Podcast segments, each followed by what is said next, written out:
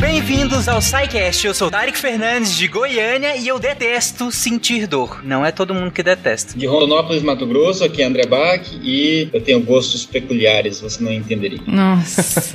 Oi, gente, aqui é Gabriel falando de Salvador, Bahia e hoje a gente vai entender um pouquinho do sintoma mais ignorado na medicina de todos os tempos, que é a dor. E aí, gente, aqui é o Lucas Valente, diretamente de Brasília, e hoje a gente vai ver que quando o poeta diz que dói um tapinha não dói, na verdade dói sim, só que o eu lírico interpreta a sensação de dor de forma diferente. Meu Deus. Jesus. Parabéns. Obrigado.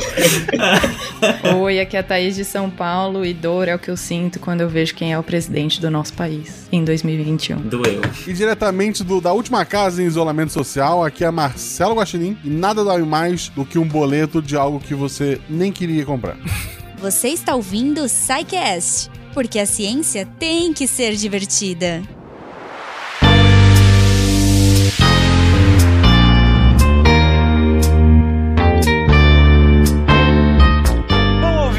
O episódio é sobre dor. E eu acho que pra todo mundo entender o porquê que nós dedicamos um único episódio só pra falar de dor, afinal a gente já falou de dor em centenas de sidecasts, né? É, o último, se que eu não me engano, que a gente tratou mais ou menos do- da dor foi o sidecast sobre anestesia, anestesiologia, né? E aí nós falamos de mecanismos de dor e tudo mais. Mas por que trazer um sidecast só sobre dor? Eu queria que você fizesse um exercício de tentar definir o que que é dor. Pensa rapidinho, em poucas palavras, como é que você define o que que é dor? E essa definição que você fizer, tenta pensar outras coisas que também se encaixariam nessa definição, que não necessariamente é dor. Você vai ver a dificuldade que é de definir e classificar os tipos de dores, de entender o que que é dor. E outra coisa, já parou pra pensar que o que você sente de dor não é necessariamente o que o outro sente de dor? Eu acho que todo mundo entende que eh, nós temos limiares diferentes de dor, né? Eu até falei na minha abertura que eu detesto sentir dor. E eu detesto, eu tenho um limiar de dor péssimo. Eu sinto muita dor por coisas menores aqui. Eu, eu sempre brinquei que sempre que eu vou ao dentista por mim, podia, na, na entrada do consultório, já me dá gás e eu desmaio e você faz o procedimento ali. Eu detesto sentir dor. E, e já outras pessoas até gostam de sentir um certo tipo, dependendo do contexto, óbvio, né? De, de tipos de dores. Outras pessoas eh, sentem com, com mais facilidade do que. Enfim, tem uma gama tão grande de tipos de, de maneiras de interpretar a dor, de maneiras de sentir a dor, que a dor se torna extremamente fascinante dentro do- da medicina, dentro do estudo médico, né? E aqui, óbvio, tanto da- do estudo médico humano quanto trazendo para o meu lado o estudo médico de animais também. Mas, gente, já que eu trouxe essa indagação logo no início, eu quero que vocês, além dos ouvintes, também me falem o que, que é dor. Simples. Citando outro poeta, né? Tudo é dor e toda dor vem do desejo de não sentirmos dor.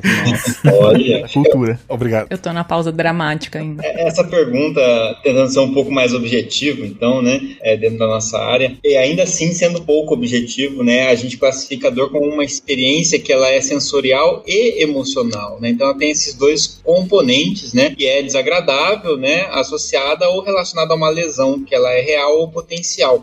Então, a dor ah, fisiológica, né, que é essa dor que a gente vai, talvez seja o foco desse episódio, essa dor fisiológica ela é uma experiência que tem esses dois componentes, né? Um componente sensorial e um componente emocional, ou seja, um componente mais eh, objetivo, sensorial mesmo, do- dos neurônios, me informando que tem alguma coisa acontecendo, mas também uma parte mais interpretativa do nosso, né, nosso sistema nervoso.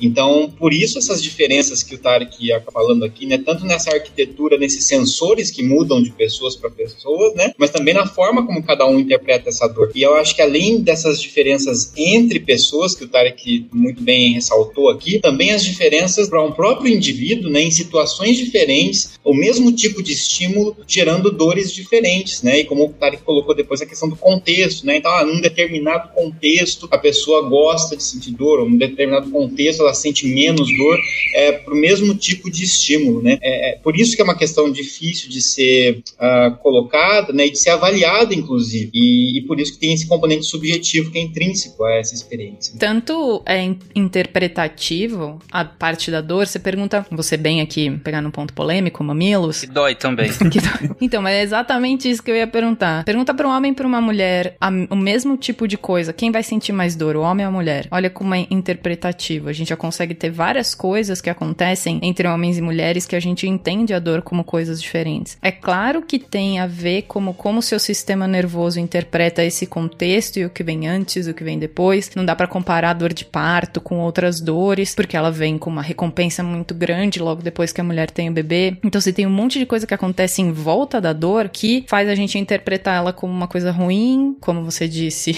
e ao dentista podia ter um gás logo no começo, mas talvez se você fosse bem tratado no dentista não teria esse tipo de sensação, entendeu? Beijo, Marlene. Tô Beijo, Beijo, Marlene. Beijo, fada. Duvido que você sentiria a mão na dor da fa na mão da Sim, fada. Não tem como.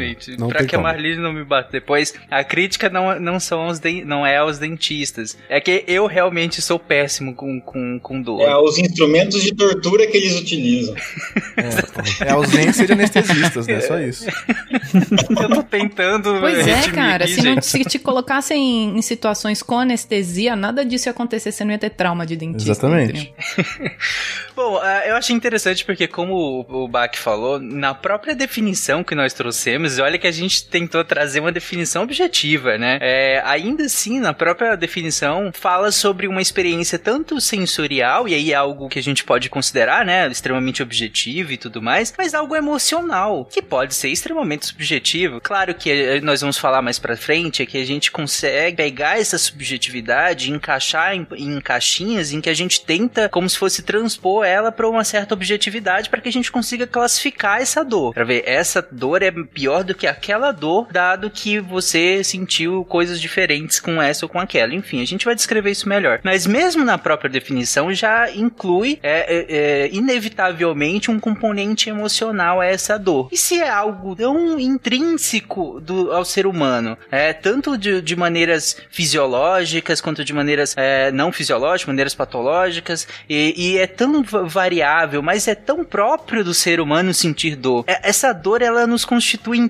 tantos a- a- hábitos de vida, em tantos mecanismos evolutivos. Por que, que a, a dor existe? Que é outra pergunta extremamente simples também, muito fácil de ser respondida. É muito fácil de responder isso evolutivamente, se você pensar que nem o Tarek falou dos animais. Porque, e eu vou tirar plantas disso porque planta tandandan, não sente dor. Tá? Então já vamos de- a partir deste. A gente já parte desse pressuposto. Planta não sente dor. Então, o- os outros organismos do domínio eucária, ou seja, dentro dos eucariotos, a gente tem uma série de animais que vão ter esse, esse mecanismo que a gente tem pra sentir dor. Talvez não seja para sentir dor pra eles. Talvez eles não sintam dor, mas eles tenham os mesmos mecanismos. Eles tenham células sensoriais. A partir de um certo momento na evolução dos animais, você consegue ver animais que sentem dor. E aqui eu vou falar uma coisa que é um pouco con- contraditória, mas entendo. Daqui a pouquinho a gente consegue voltar nisso. Mas os primeiros animais a conseguirem sentir dor do jeito que a gente interpreta dor são lá por os anelídeos. Então, seja, pisou na barata, ela não tá sentindo dor. Ela reage, mas ela não está sentindo dor, tá? A artrópode tem uma cacetada de, de gânglio nervoso, tem uma cacetada de neurônio, mas o, o jeito que a gente interpreta a dor, eles não sentem. Quem vai sentir vai ser a partir dos anelídeos pra frente, que tem o mecanismo de dor e centros de dor no sistema nervoso deles. Agora, vou falar uma coisa que vai parecer contraditória. Polvo e lula sentem dor. Pam, pam, pam. Pam, pam, pam. Só que eles estão lá nos moluscos, né?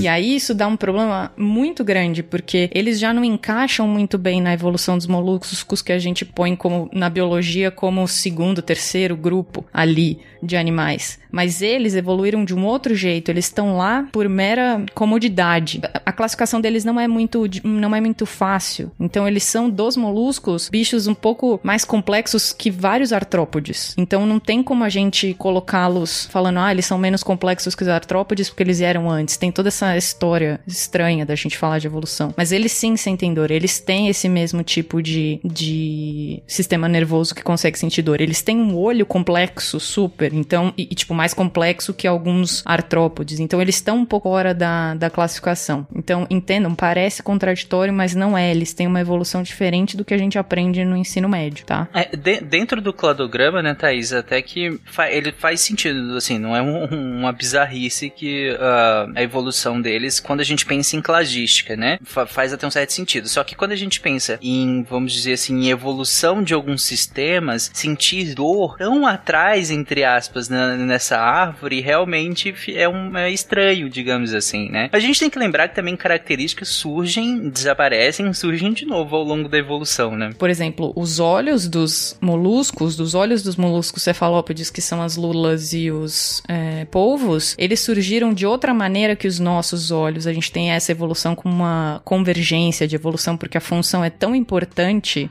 para aquele ser que onde essa função apareceu que ela fica, ela é fixada na, naquele, naquelas gerações para frente, independente de por onde ela veio. Então, os, os animais que tinham uma sensibilidade à luz se deram muito melhor do que os outros que não tinham sensibilidade à luz. Mas é um pouco complexo. A gente fala que na, na evolução dos seres vivos, os moluscos estão lá no começo, mas aí a gente vê um bicho complexaço que nem o polvo, que sente dor, que daí você vê uma barata que você fala que veio depois e ela não sente dor. Como que isso é contraditório? Não é contraditório porque eu, como bióloga, tiro os cefalópodes dessa lista. Se você olhar para os outros molúsculos, molúsculos, os outros moluscos, isso faz sentido. Tire lula e polvo, eles são a exceção a essa, a essa regra de complexidade gradual que a gente vê na cladística. Dor, só conheço dor.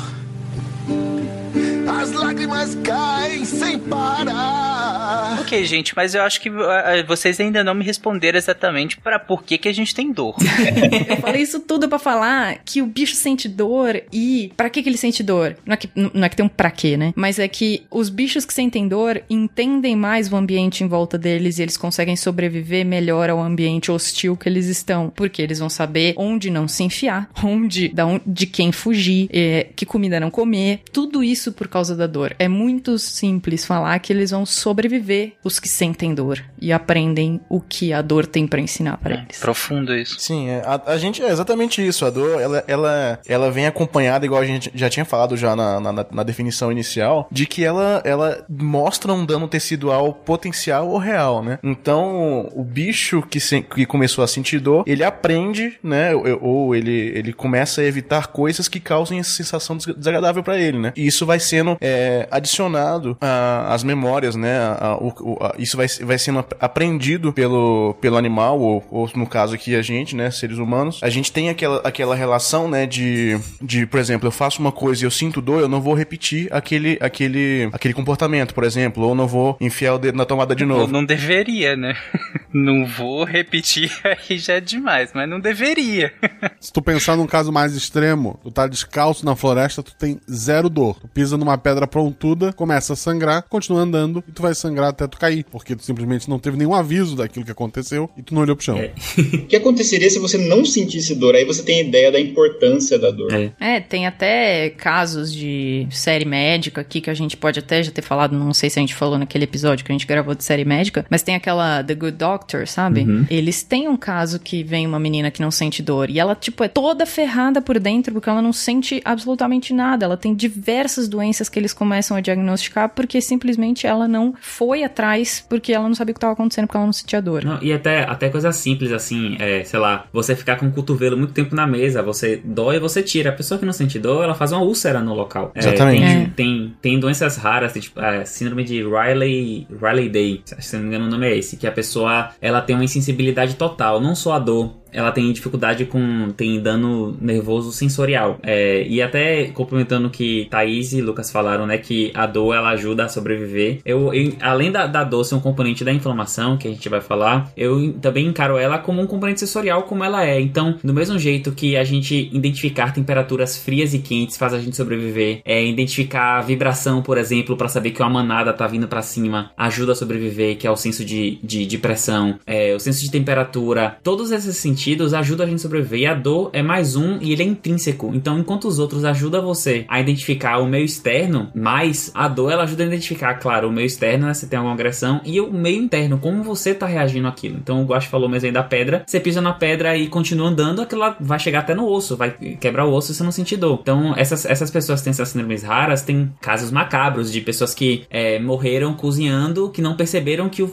pegou fogo na pessoa. Ela percebeu que pegou fogo só depois que o fogo tava muito grande. Então, pessoas que não sentem dor, elas têm mais propensão a morrer por acidentes, por exemplo, ou se tiver alguma doença é, grave, alguma coisa, é uma cólica renal, por exemplo, é, não vai procurar, vai fazer hidronefrose e vai perder o rim. Então, a dor, ela, apesar de ser uma coisa desconfortável, ela é um mecanismo de proteção, né, que adaptativo e que, como o Thais falou aí, a pessoa, a pessoa não, o, o ser vivo que desenvolve esse componente, ele tem mais chances de sobreviver, né, de acabar passando isso pra frente. Não, com certeza. Se você for considerar até, não precisa nem ser muito raro, cara. Se você for pensar em pacientes que têm hanseníase, que é uma coisa comum no Brasil, e se você for pensar em pacientes com diabetes, já com neuropatia diabética, né, que faz aquele famoso pé diabético, o cara, ele, a pessoa começa a ignorar esses, ele, ele, ele não, não tá ignorando, né, ele não simplesmente não sente dor de fato, e ele, e ele tem lesão tecidual gradativa. E depois de um tempo, abre abre-se úlceras e o paciente começa a fazer necrose local, e aí isso pode evoluir até para uma sepse e morte. Então, realmente é muito importante a dor nesse caso. Não é, é realmente a sensação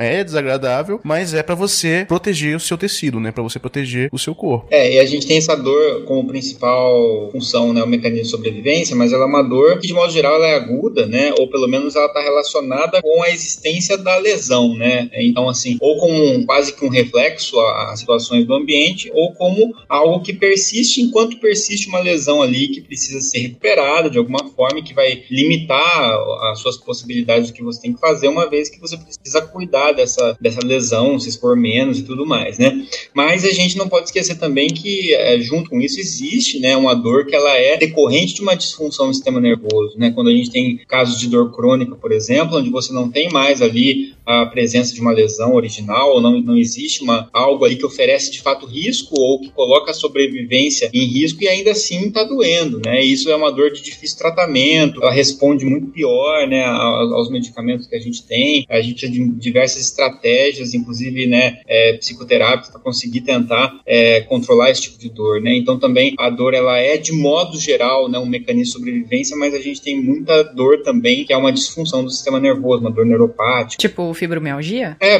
também a gente pode colocar a, a própria questão da, da, lesão lá do membro fantasma, né? Não, é que eu não sei como funciona, por isso que eu perguntei. É, algumas dores neuropáticas, né, de, de, de origem é, neural, neuronal, de, de, de, fibra mesmo medular, são meio assim. Uhum. É, ou, às vezes um caso ter uma, uma uma lesão, alguma lesão que você tem em algum nervo, né, e que depois ela é, leva uma disfunção, né, nessa, nessa condução desse sinal, né, doloroso. É até interessante, cara, lá quando tava na faculdade a gente tinha um módulo específico só pra dor, né, e a gente tinha, tava, via essa, essa definição relacionada a dano tecidual e tudo, e a gente ficava nessa dúvida, cara, tal coisa é dor? Isso aqui, será que isso aqui a gente pode considerar dor? Por exemplo, quando você, quando você dorme em cima do seu braço, e ele fica, ele, ele fica absolutamente dormente, e daqui a pouco ele volta com aquela dormência que você não pode nem encostar nele que ele dá aquele choque, né? Essa sensação é uma sensação desagradável. Você consideraria isso dor ou não? Entendeu? Então essas coisas entram num escopo bem complicado de você dizer se é ou se não é dor. Sim, inclusive se é uma dor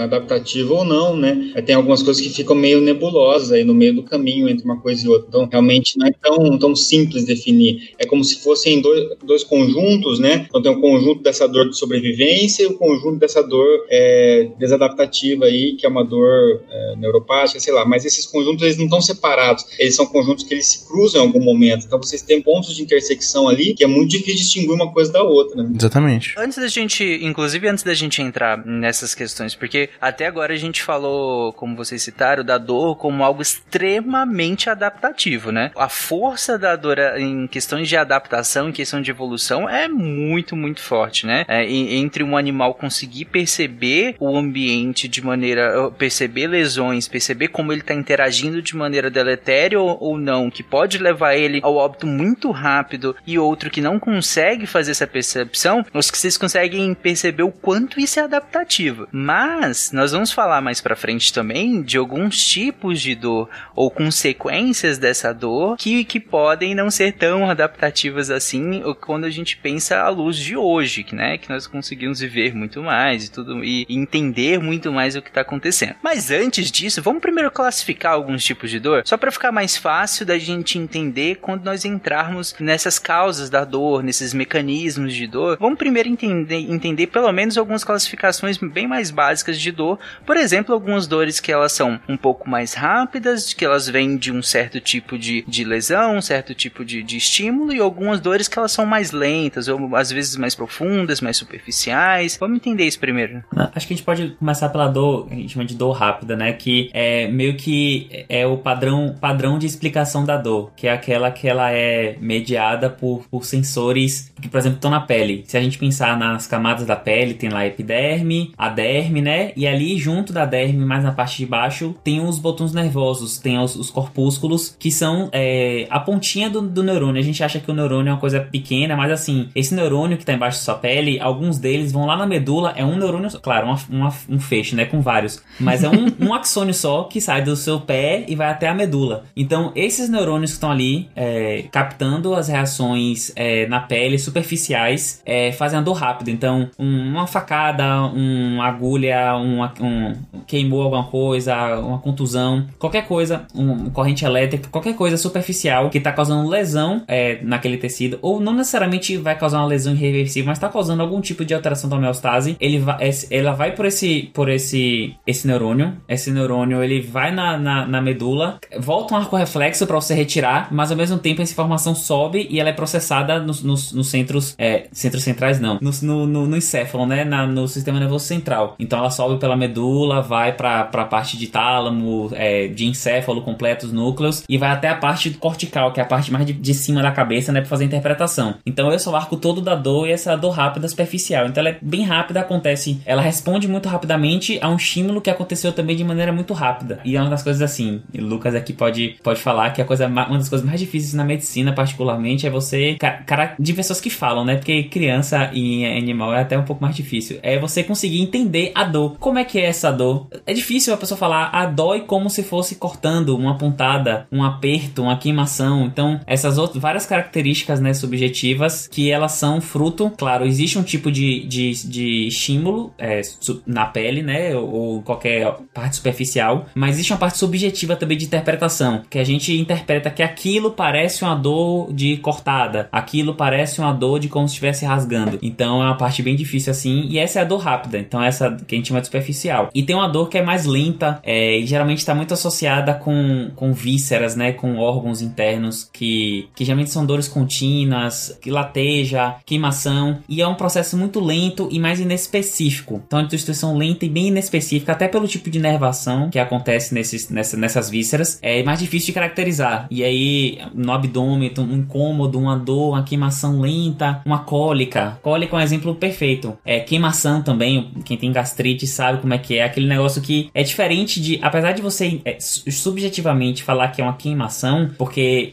em alguma maneira você associa com a queimadura, é diferente de uma queimadura na pele mesmo. Então, é, tem essas diferenças que são essencialmente pelo tipo de fibra que está levando a informação pro, pro sistema nervoso central. É, exatamente. Pelo tipo de fibra que você tem, né? A gente tem esse, esse, essa variação entre a dor rápida e a dor lenta. A gente tem, é, tem tinha até aquela, até, até aquela divisão também que chamava de dor somática, né? A, rápida e a dor visceral a mais lenta. Por exemplo, se você pegar e isso você tem que prestar bastante atenção agora. Se você for assim, beliscar o seu braço, dá uma belisca, você dá uma beliscadinha assim até você sentir dor. Você vai sentir uma dor rápida, mas depois que você soltar o, o, o esse beliscão, você vai sentir uma dor logo depois, assim, que fica meio inespecífica. Essa seria uma dor mais lenta, que seria para aquelas fibras C, né, que são mais lentas. E isso é uma coisa que acontece assim, aí você fala, nossa, mas eu sempre senti a dor na hora, não, não tem uma dor lenta, existe dor lenta, né? Se você for pensar, por exemplo, uma víscera que fica um pouco mais para fora, que a gente tem, né, que, que, que, os homens têm, que seriam os testículos, por exemplo. Quem tá jogando futebol lá e tal, e leva aquela bolada no saco, e daqui, aí você fala, não, não, tá tudo bem. Daqui a 10 segundinhos você começa a sentir uma dor subindo no abdômen abdômen, né? Aí você consegue entender que existe uma dor, uma dor mais lenta. Você, pô, não, sentiu dor na hora, você não, tô sentindo nada. Aí daqui dá 10 segundos, você, hum, aí o cara começa a cair ali e sente uma dor visceral, uma dor mal, mal, mal localizada, né? Uma dor lenta, mal localizada, você não consegue dizer onde é que tá sentindo a dor, se é na barriga, como é que é. Então a gente consegue ver isso. É, por exemplo, se você, um paciente que tem apendicite, na fase inicial do apendicite, só o apêndice tá inflamado. Então, se você for perguntar pra pessoa que tá, que tá na fase inicial do apendicite, onde é que tá doendo, ela vai dizer aqui na parte de baixo à direita aqui, mas não sabe dizer exatamente onde é que tá doendo no abdômen. Quando ele começa a inflamar bem e pega ali a parte, a parte de, é, da parede, que a gente chama de peritônio, né? Ali da parede do abdômen, ela começa a ficar uma dor mais rápida, uma dor mais, mais específica. Ele consegue praticamente localizar com o dedo e falar, não, tá doendo exatamente, aqui tá doendo bem mais do que em qualquer outro lugar. Então a gente consegue, até dentro da medicina, assim, na semiologia, a gente consegue, por, por- por esse tipo de dor, você dizer, você saber localizar onde é que tá, qual que é o, qual que é o estágio de, da, da doença que tá acontecendo, entendeu? Isso é bem interessante da gente ver. Por isso que a gente pergunta, não, fala assim, como é que tá a sua dor direitinho, quando começou, se tá doendo, nanã, entendeu? É bem, a dor é, é um negócio bem interessante nesse sentido. Percebam quando, quando vocês estiverem sentindo algum tipo de dor, como vocês mostram pra outra pessoa. Assim, quando você tá sentindo uma dor é, no braço, você aponta, olha, está doendo exatamente aqui. Agora, todo mundo, quando vai falar que tá com dor na barriga e a pessoa pergunta, sempre a mão faz aquela, aquele, aquele circulação, aquela rodadinha, é por aqui, assim, e aí essa por aqui pega metade da barriga. Exatamente. É bem Não, tá dando aqui. específica. Hum. É, Eita. Ai, ai. Parecia. Ai, ai. Dor.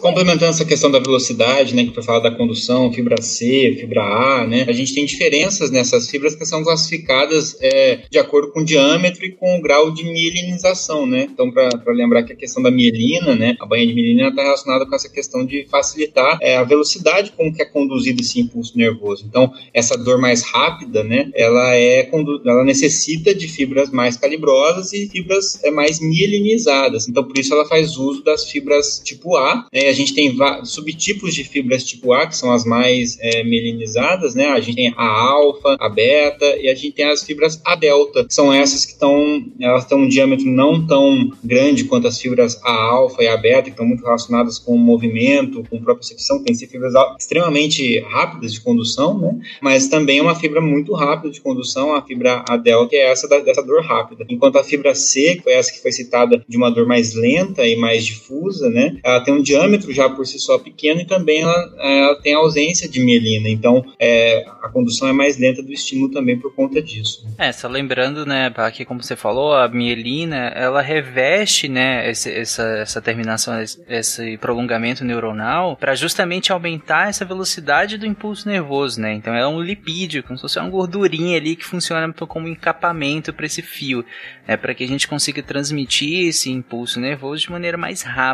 Então é claro que na dor mais rápida eu vou ter mais quantidade de mielina para que eu consiga transmitir esse impulso nervoso mais rápido, correto? Uhum, exatamente. Além do que o Bach falou da, da mielinização da fibra, do tamanho, ainda tem a quantidade de, de células, de, ne- de neurônios que estão chegando. Então é sempre uma pegadinha assim, que a gente nunca associa que uma das peles mais grossas do corpo é a da mão, da palma da mão. A palma da mão é bem grossa, assim, pensando até quando você vai falar de sutura, de, de coisas, a pele é uma, das, é uma que tem mais tecido epitelial. E isso, em, teoria, impediria, reduziria a sensibilidade, né, do toque. Mas ao mesmo tempo, a gente tem é, boa parte do nosso cérebro e da- das fibras nervosas levadas para a mão. Ao mesmo tempo que ela tem uma maior espessura, ela tem uma grande sensibilidade, porque além dos tipos de fibra, ela tem mu- muitas fibras, né? Então, aquele somatório também aumenta a sensibilidade. E faz todo sentido, né? Porque ela concentra tanto movimentos finos, né? Que a gente precisa de uma destreza muito específica e de uma sensibilidade muito grande para poder manipular certos tipos de coisas de certas maneiras diferentes. Mas também é basicamente como a gente explora o mundo, né? Desde de, de, de bebezinhos, a, a gente explora muito o mundo com as mãos. Talvez seja a primeira maneira pela qual a gente explora. Então a gente pega muita coisa, a gente toca em muita coisa. Então se fosse tão, tão, tão fina esse tecido, né? A pele que reveste as mãos, talvez a gente teria, mu- teríamos muito mais lesões, né? Do que temos normalmente no dia a dia mesmo. Tocando as coisas, a- né? a- o, atrito que a gente tem no dia a dia das mãos com as coisas, né? Então realmente faz todo sentido. E nesse sentido, Tarek, tem, tem um, um experimento muito legal que dá para ser feito bem tranquilo, né? Com essa questão de, desse campo é, perceptivo, né? Esse, esse, campo sensorial, na verdade, é, como você tem muito mais terminações nervosas na mão, por exemplo, do que nas costas, né? É, então você vai ter é, como se você tivesse neurônios que são responsáveis por cobrir uma determinada área, né? Então você acaba tendo menos neurônios por área, vamos supor, nas costas do que nas mãos. Então você tem é, uma, é como se fosse uma, uma região que você tem lá alguém responsável. Tem no, nas mãos as regiões são bem pequenininhas porque tem vários é, indivíduos responsáveis ali que são esses neurônios. Enquanto nas costas você tem é, indivíduos responsáveis por regiões muito maiores, né? Neurônios responsáveis por regiões muito maiores. Então nesse sentido você consegue fazer algumas experiências sensoriais, como por exemplo é, brincar de colocar, é, espetar, por exemplo, a costa da, da pessoa com, a, com duas canetas ou com uma, né? Então você pega duas canetas, as, as pontas né, das canetas ali, ou lapiseira, ou lápis, qualquer coisa assim, e você pode apertar ao mesmo tempo, simultaneamente, as duas nas costas de alguém e falar assim, ó, você consegue perceber um ou dois, ou um ou dois lápis aqui se eu apertar. E aí você vai bem distante e você ver que a pessoa consegue é perceber que tem do, uma pontada mais em cima ou mais embaixo. Conforme você aproxima essa, essas pontas, em algum momento você vai espetar as duas e a pessoa vai falar que está sentindo só uma pontada. Então ela não consegue distinguir, porque é um estímulo, é ao mesmo tempo que esse estímulo está sendo feito, né? Porque você está fazendo simultaneamente, e aí tem um neurônio ali que está responsável por aquele campo todo. Então ele vai interpretar como sendo um estímulo só, e a pessoa vai, vai dizer que teve um estímulo só. Enquanto nas mãos você pode aproximar distâncias muito menores que ainda assim a pessoa consegue discriminar. São dois estímulos diferentes, né? Então isso é um experimento que você pode fazer em casa para perceber mais ou menos isso que a gente está falando aqui. Você que escuta o SciCast no ônibus? Não, tá, gente? É. Exatamente. Ou, na verdade, com consentimento. Pergunta pra pessoa, explica que é um experimento pra ela, por favor. Isso. Não, mantenha o distanciamento, gente, calma. Tem um experimento parecido com o que o Bach falou, que também pode ser feito com a caneta, mas só precisa de uma. Que é você fecha o olho e pede pra pessoa é, fazer um pontinho com a caneta e você, com o olho fechado, vai encostar no, no mesmo ponto. E aí peça pra ela fazer um ponto na sua mão e ir subindo no braço. E chega até na, nas costas, aqui na região da escápula, né? Na parte de trás das costas. E você percebe que quanto mais vai subindo, mais o seu dedo erra o pontinho. Porque você vai perdendo a, a densidade de fibras e aí a sua precisão vai mudando também com o, o quanto mais você vai subindo. É bem legal também. Né? Na ideia da mão, o pé também faz muita coisa parecida. Por mais que a gente, por exemplo, meu pé seja diferente do dos meninos e eu tenha um pouco mais de, de sensibilidade e meu pé machuca com diferentes sapatos, a gente sabe quando tem uma, duas, três pedrinhas dentro do sapato, não sabe? Exatamente quantas são. Você sabe exatamente aonde tá doendo, você sabe aonde que tá a bolha, você sabe exatamente o que tá acontecendo, porque o pé também tem uma quantidade de inervação parecida com a mão. Não é com a destreza que a gente tem nos dedos, claro, mas é também para sentir aonde a gente tá pisando, se aquilo é perigoso ou não, e se aquilo vai causar algum perigo pra gente. É, aí tem até a questão do, do equilíbrio, né? De, de ajustar a, a, Sim. a pisada e tudo. Imagina os assaltos. É, o pé, anos de evolução para fazer, é, mensurar ponto a ponto onde você tá pisando. Sociedade moderna, salto alto. Exatamente. Pelo menos as pedrinhas ficam tudo na frente, né? Ficou organizadinho. É, fica, fica tudo nos dedos. É tudo num É. lugar só. É tudo num lugar só. O, o calcanhar se safa disso. Um- Uma vez eu tava andando na faculdade. De isso salto. De logo salto? no início da faculdade. não, não, não, não. de salto. É, isso há, há muitos anos, inclusive. E eu lembro de ver um cartaz, eu acho que era da. Eu não lembro de, de que curso que era exatamente, mas era um cartaz em conscientização sobre pisar corretamente. E aí eu falei, caraca, eu nunca tinha parado pra pensar se eu pisava certo ou se eu pisava errado. E a quantidade de coisas que você tinha pra analisar, se você pisava certo ou errado, eu falei, cara, desisto. Desisto, eu devo pisar tudo errado. Eu- daqui Deixa a evolução, vai. Daqui a alguns anos eu vou colher isso, mas deixa. Um Deixa dia daqui a eu, alguns anos o joelho começar a doer, aí você... É, inclusive hoje tá doendo já, né? Os meus tênis gastam, um, um gasta mais, um pé gasta mais rápido que o outro sempre. O meu, É, gasta, o meu gasta na lateral. Os tênis ficam todos comidos na lateral. É. Tortinho Olha na aí, tá lateral. vendo? A gente precisa de um sidecast sobre isso. Profissionais da área, por favor, entre em contato com a gente pra gente gravar um sidecast sobre isso. Sidecast intervenção pra equipe inteira do sidecast. Intervention. Empresas É. daqueles tênis que tu pode é, regular o lado que é mais mole, sabe? Embaixo. Sim, sim. Palmi É. Tem é, palmilha inicial, tem, tem. Tem, tu, Uau. pode fazer um teste pra ver como é que é a tua pisada e tem um tênis que corrige isso. Empresas que fazem esses tênis, Olha aí. a gente aceita eles como forma de pagamento. Até na lanceria o pessoal faz isso também, cara, pra ver onde é que tá pisando errado e tal, pra, pra- pra não ter essas, essas, essas lesões também cabulosas. Olha que legal, não sabia. É, É. eu sei que tem uma loja aqui em Goiânia que é especializada em calçados é, para diabéticos, né? Então tem toda Isso. uma questão também de, de, de, de análise e tudo mais, de tipos de calçado, e eles fa- é, fazem quase pra pessoa mesmo, sabe? É, exatamente Especificamente, né? É tipo, é como se, é como se a palmilha tivesse várias camadas que, inter- em que interagem entre elas, e onde tivesse a maior pressão, elas, ela, ela fica mais colorida, sabe? Aí você faz uma outra palmilha pra corrigir essa pressão. Ah, bem legal, bem legal.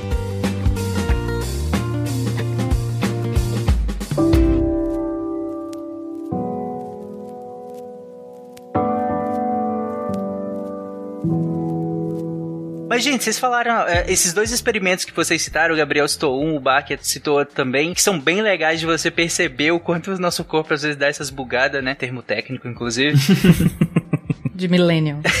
Exatamente. Por trás de, por trás de- desses experimentos, por trás desses bugs que a gente tem, estão justamente os receptores, né? Esses receptores que a gente tem na superfície corporal e também dentro do nosso corpo, né? Eu queria que vocês falassem um pouco desses receptores, os tipos de receptores que nós temos e diferenciassem eles do receptor de dor, do que é o centro da nossa discussão hoje aqui. A gente tem alguns tipos de, de receptores e cada um tem uma, um tipo de sensibilidade diferente. Quando a gente, a gente aprende o sentido, a gente bota o tato como um bolo só. Só que na verdade ele é o, o somatório de algumas coisas. Então a gente tem é, noção de, de temperatura, né? Que são os termorreceptores, tem noção de dor, que são os nociceptores, é, os mecanorreceptores, tem receptor de vibração. A gente tem, no- a gente tem receptores para pressão grosseira e fina. Então a gente sabe que tá apertado ou folgado, vamos botar assim, e a gente consegue fazer uma precisão da intensidade. São dois receptores diferentes. A gente tem quimiorreceptores, né, para ver alterações, por exemplo, de, de pH ou de ou do, do local, como é que se tem alguma alteração. E todos esses receptores, eles caminham alguns deles juntos e alguns separados na medula. Então, na medula espinhal, se você pegar o tubinho da medula e cortar ele e olhar por cima, você vai ver que no meio tem uma parte como se fosse um, um, um- chifrezinho assim, que é uma parte é uma parte mais cinzenta, mais escura, e você tem uma parte ao redor que é uma parte mais clarinha. E ali é quando você tem o primeiro neurônio que saiu lá do seu pé, ele vai fazer ali uma sinapse com um outro neurônio da medula que vai subir. E aí formam os diversos tratos da medula, trato córtico-espinhal, lateral, grácil e cuneiforme. E cada um deles vai levar é, receptores diferentes. E aí, inclusive, isso serve na medicina para algumas lesões. Então, o paciente tem lesão medular e ele pode apresentar sintomas que indicam mais ou menos é, onde estão,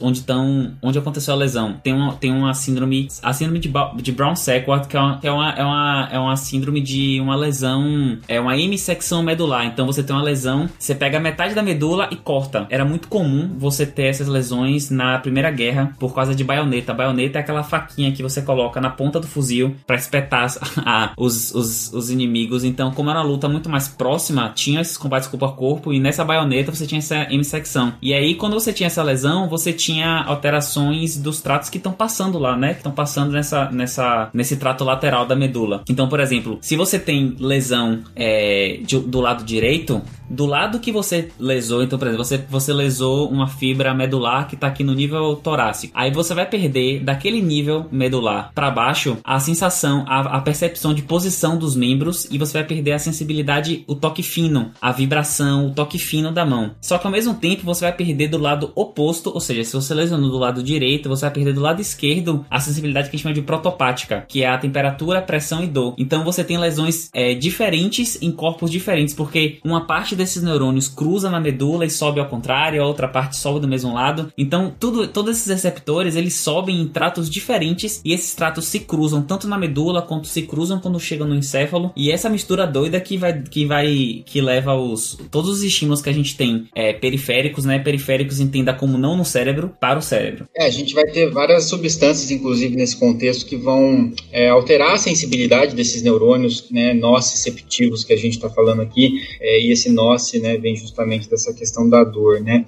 Então, uh, por exemplo, uma, um tipo de substância que é capaz de sensibilizar e aumentar essa sensibilidade à dor nesses neurônios é, são as chamadas prostaglandinas, né? Que a gente ouve falar bastante, até que é algo que está bem assim difundido, né? As pessoas já conhecem essa palavra, às vezes não sabem muito bem o que significa, mas essas prostaglandinas elas têm várias funções, né? E a gente tem as prostaglandinas que são é, produzidas de maneira que a gente diz constitutiva, né? Que ajudam na, na manutenção de várias é, funções uh, do nosso organismo, homeostáticas, mas também a gente tem prostaglandinas que são induzidas por processos como lesões, né? E aí aumentando essa sensibilidade. E essas prostaglandinas que são induzidas em processos inflamatórios, né? E processos lesivos que vão aumentar a sensibilidade à dor é que a gente tenta reduzir a sua produção quando a gente usa um analgésico que tem ação anti-inflamatória, né? Então quando a gente pega um, esses analgésicos né, mais comuns, é uma aspirina, um diclofenaco, esse tipo de medicamento é, tenta prevenir a formação desse tipo de prostaglandina, diminuindo a dor, por exemplo, é, e a sensibilidade à dor. Porém, também acaba diminuindo outras prostaglandinas que são essenciais para algumas funções, por isso que a gente acaba tendo gastrite, por exemplo, né? Então diminuindo a proteção gástrica. É, a gente vai falar disso daqui a pouquinho, especificar melhor sobre essa questão da inflamatória e como que, que isso vai, vai mediar essa questão da dor toda. Mas antes disso, gente, é, vocês citaram alguns mecanismos, o Gabriel citou aí como que faz essa transmissão e tudo mais, alguns receptores, né, receptores de calor, receptores de pressão, receptores inclusive de dor, e eu queria que vocês diferenciassem qual que é a diferença do receptor de dor para esses outros receptores, ou eles são todos iguais, eles funcionam do mesmo jeito, só vão identificar coisas diferentes. Acho que a, a principal diferença desses receptores é onde eles terminam e as ligações que eles fazem é, centrais, né, então é, encefálicas. Então os, os, nossos receptores eles fazem ligações e, de, e dentro do cérebro ainda tem uma tipo, ligações dentro do próprio encéfalo, por exemplo, conectando parte do diencéfalo que está mais no meio com o telencéfalo, que nos dá a, o que a gente chama de dor, né? Então a diferença é mais central do que periférica. Assim, todos são estimulados muito parecidos. Eles captam estilo, estímulos diferentes, seja, é, por exemplo, um mediador químico, como o Bach falou agora, de prostaglandina, seja uma alteração térmica. Esse, esses mecanismos, essas alterações, de alguma forma, de alguma forma fazem despolarização desse, desse neurônio. É, então esse neurônio ele vai ser ativado ele vai levar é, essa informação até em cima. O que muda realmente é, é, a recepção central deles. Eu acho que eles são também tipos de receptores diferentes também, não são? Alguns são receptores que abrem canais, outros são receptores que induzem segundo mensageiro dentro da célula. Eu acho que tem isso também. É, os, os receptores mecânicos, o químico, o térmico, por exemplo, eles são normalmente receptores que vão levar à abertura de canais iônicos, né? Então, às vezes, um receptor de pressão, por exemplo, conforme você vai deformando lá, né, a região, você acaba promovendo aberturas de canais ou um, um, estímulo químico também térmico. Isso leva à entrada, por exemplo, de sódio, cálcio, né, que vai favorecer aquela despolarização que foi comentada aqui. Mas também tem alguns agentes é, sensibilizantes que vão acabar ativando outros tipos de, de receptores que vão levar a cascatas bioquímicas internas nesse, nesse neurônio, levando a ativação de proteína quinase e tudo mais, né, que também indiretamente acaba também favorecendo esse influxo de íons, né, e também a, des, a despolarização. Daí cai naquilo que foi falado falado antes, né, que acaba convergindo para um ponto meio semelhante, né, que é a formação desse gerador de potencial ali, né, para começar a ter uma despolarização, fazer. O que é despolarizar uma célula, né? A célula tem cargas diferentes dentro e fora, de modo que a, o interior da célula é, existe uma, uma, diferença, né? Ele é mais é, eletronegativo em relação a, a fora, né? Então você tem cargas mais negativas dentro em relação a fora. Então existe uma polarização. Tem mais cargas positivas fora e mais cargas negativas dentro. Então, quando começa a entrar carga positiva na célula, essa célula que está, essa membrana que está polarizada, ela começa a se aproximar mais do valor externo e depois subir mais. Então, você vai despolarizando uma coisa que estava polarizada, né? E é isso que acaba levando ao potencial de ação, né? Que quando isso acontece, de fato, esse estímulo vai ser levado para outros centros, vai para medula e depois vai continuar o seu caminho, né? Então, muda o tipo realmente de receptor, né? Isso. Ah, outra coisa interessante também da, do tipo de receptor vai ser a terminação que eles têm, né? O que, que eles são ali na pontinha deles para captar isso? Por exemplo, os, é, é, os quimiorreceptores eles vão, vão captar substâncias específicas, né? Por exemplo, lá na, é, na, na nossa nossos receptores sensitivos, se for pegar ali na, na lâmina crivosa ali, lá no olfato, lá no, atrás do nariz, lá dentro, ele vai reconhecer alguns tipos de substâncias que, que ele vai, vai gerar um estímulo nervoso e lá no cérebro você vai é, relacionar esse, substâncias substância a um cheiro, por exemplo. É, a diferença do, de, desses receptores, que cada um deles na pontinha tem alguma coisa que capta alguma coisa diferente, né? Um, uma luz ou, ou pressão, alguma coisa assim, é que os nossos receptores, né? Nosso de, de, de, de lesão, né? De, de, de, que, que é o que faz lembrar de dor, são os receptores de dor, eles são terminações nervosas livres, né? Basicamente. Então, eles podem ser ativados por milhares de coisas, entendeu? Assim, se você, você pode causar alteração de temperatura, e como ela é uma, como é uma terminação nervosa livre, é como se fosse um, um nervo cortado ali, essa, essa temperatura muito alta pode causar dor. A temperatura muito baixa também pode disparar o mesmo, disparar o mesmo, o mesmo, a mesma despolarização e o paciente também sente dor, a pessoa sente dor por frio. Uma coisa que ativa também esses receptores é algumas substâncias específicas. Se você for lembrar da, é, tem uma substância que chama capsaicina, que é, que é basicamente o que a gente tem nos da pimenta. Na pimenta, exatamente. Então assim, se você jogar, se você jogar pimenta em alguma mucosa, né, por exemplo, na boca, você sente arder bastante. Se você colocar em algum local que tem, tem solução de continuidade, né, se ela tiver alguma lesão, tipo assim, experimenta de você cortar o seu braço e joga pimenta lá. Você vai sentir bastante dor. Meu Deus, faz isso não, não gente. faça isso. Você que tá no ônibus, gente, não faça isso. você que tá aí no ônibus, por favor, e carrega uma pimenta. Mas a própria capsaicina, ela, era, ela é neurotóxica, não é? Ela mata Direto, neurônio. Lesão é? direta. Se, se cair diretamente, é. é. Então é pior ainda, não é só jogar a pimenta na ferida aberta, ela vai matar a neurônio. O processo de morte também gera dor. É engraçado que, tipo assim, a pimenteira, nossa, vou, tem aqui a capsaicina para evitar que mamíferos comam a pimenta, porque o melhor jeito é que a, os pássaros comam para dispersar sementes. O pé de café fala, nossa, vou criar aqui, tem uma substância aqui, a cafeína, que vai causar mais-estar, vômito e diarreia pra pessoa não comer. O humano olha pros dois e fala, ha, Opa. quero. É isso que eu quero. É isso que eu quero. Exatamente. A, a- a pimenta eu passo, mas o café pode É. me dar. Nossa, pimenta eu não passa de jeito nenhum. É, eu não passo, eu não passo nenhum dos Nossa, dois. cara. Então, tá vendo aí, ó? Tá aí um exemplo de uma coisa que é neurotóxica, teoricamente, seria ruim evolutivamente pra gente, mas o Tarek tem medo de dentista, porém adora pimenta. Pimenta. E pimenta ativa nosso receptor na boca. Ele não, ele não ativa nenhuma outra papila. Tarek diz na abertura que não gosta de dor, mas gosta de pimenta. Mas, gente, é. desde quando jalapeno causa dor, aquilo é só prazer. Nossa, meu Deus, aquilo é dor pura. O pessoal fala essa, mesma frase pra várias coisas, Tarek. Então, assim. É, Exatamente. Dói tanto que escorre uma lágrima assim. que você. Dor, só conheço dor. As lágrimas caem sem parar. Mas, gente, só pra fazer um apanhado aqui do que vocês falaram, o Lucas falou sobre como alguns receptores, eles, eles são muito, alguns são mais específicos, né? O Lucas citou a questão, por exemplo, do olfato. A gente tem certos receptores específicos que vão ser ativados mediante algumas moléculas muito específicas. Assim como o sabor, por exemplo, né? Você sente o salgado na sua língua, por exemplo, mas o processamento de que aquilo é salgado é feito a nível cerebral. Lá no receptor você vai sentir o, o sódio ali, um influxo de íons ali. E isso vai ser processado no cérebro como uma coisa mais salgada do que outra. Só que se você for lá e apertar o dedo na sua língua, não necessariamente você vai sentir salgado. Você pode até sentir, porque geralmente nossa mão é suja, dá um, você sente um salgadinho. assim. Meu Deus. Pessoal do ônibus, por favor. Não, não- é, pessoal do ônibus, muito menos. La- lave a mão, gente. Álcool gel. Daqui a pouco tem tênia na Não tua faz mão. isso. Assim, não lamba sua mão no ônibus em qualquer situação. Mas, em especial agora, não é um bom momento.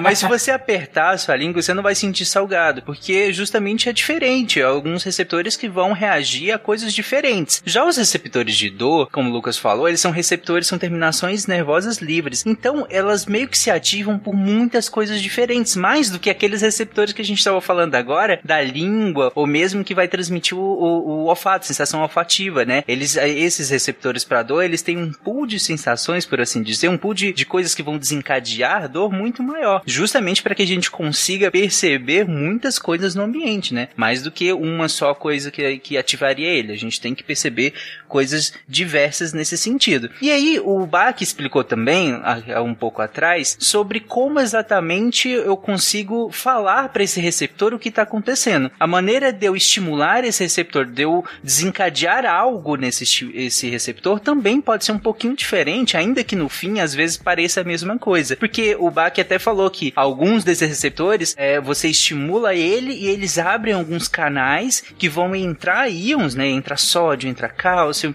vão entrar íons lá na, na célula, né? E aí despolarizar essa membrana. No momento que despolariza, a gente tem a a gente tem um desencadear um potencial de ação e assim sucessivamente. Então é uma maneira, eu posso abrir canais, esses canais vão entrar coisas e aí eu sinalizo que algo está acontecendo. Eu também posso agir sem precisar abrir necessariamente na hora. Eu posso sinalizar só encostando, por assim dizer, a um receptor que vai desencadear uma cascata de coisas lá dentro, que aí sim esse, esse receptor vai entender que algo está acontecendo e aí desencadear também.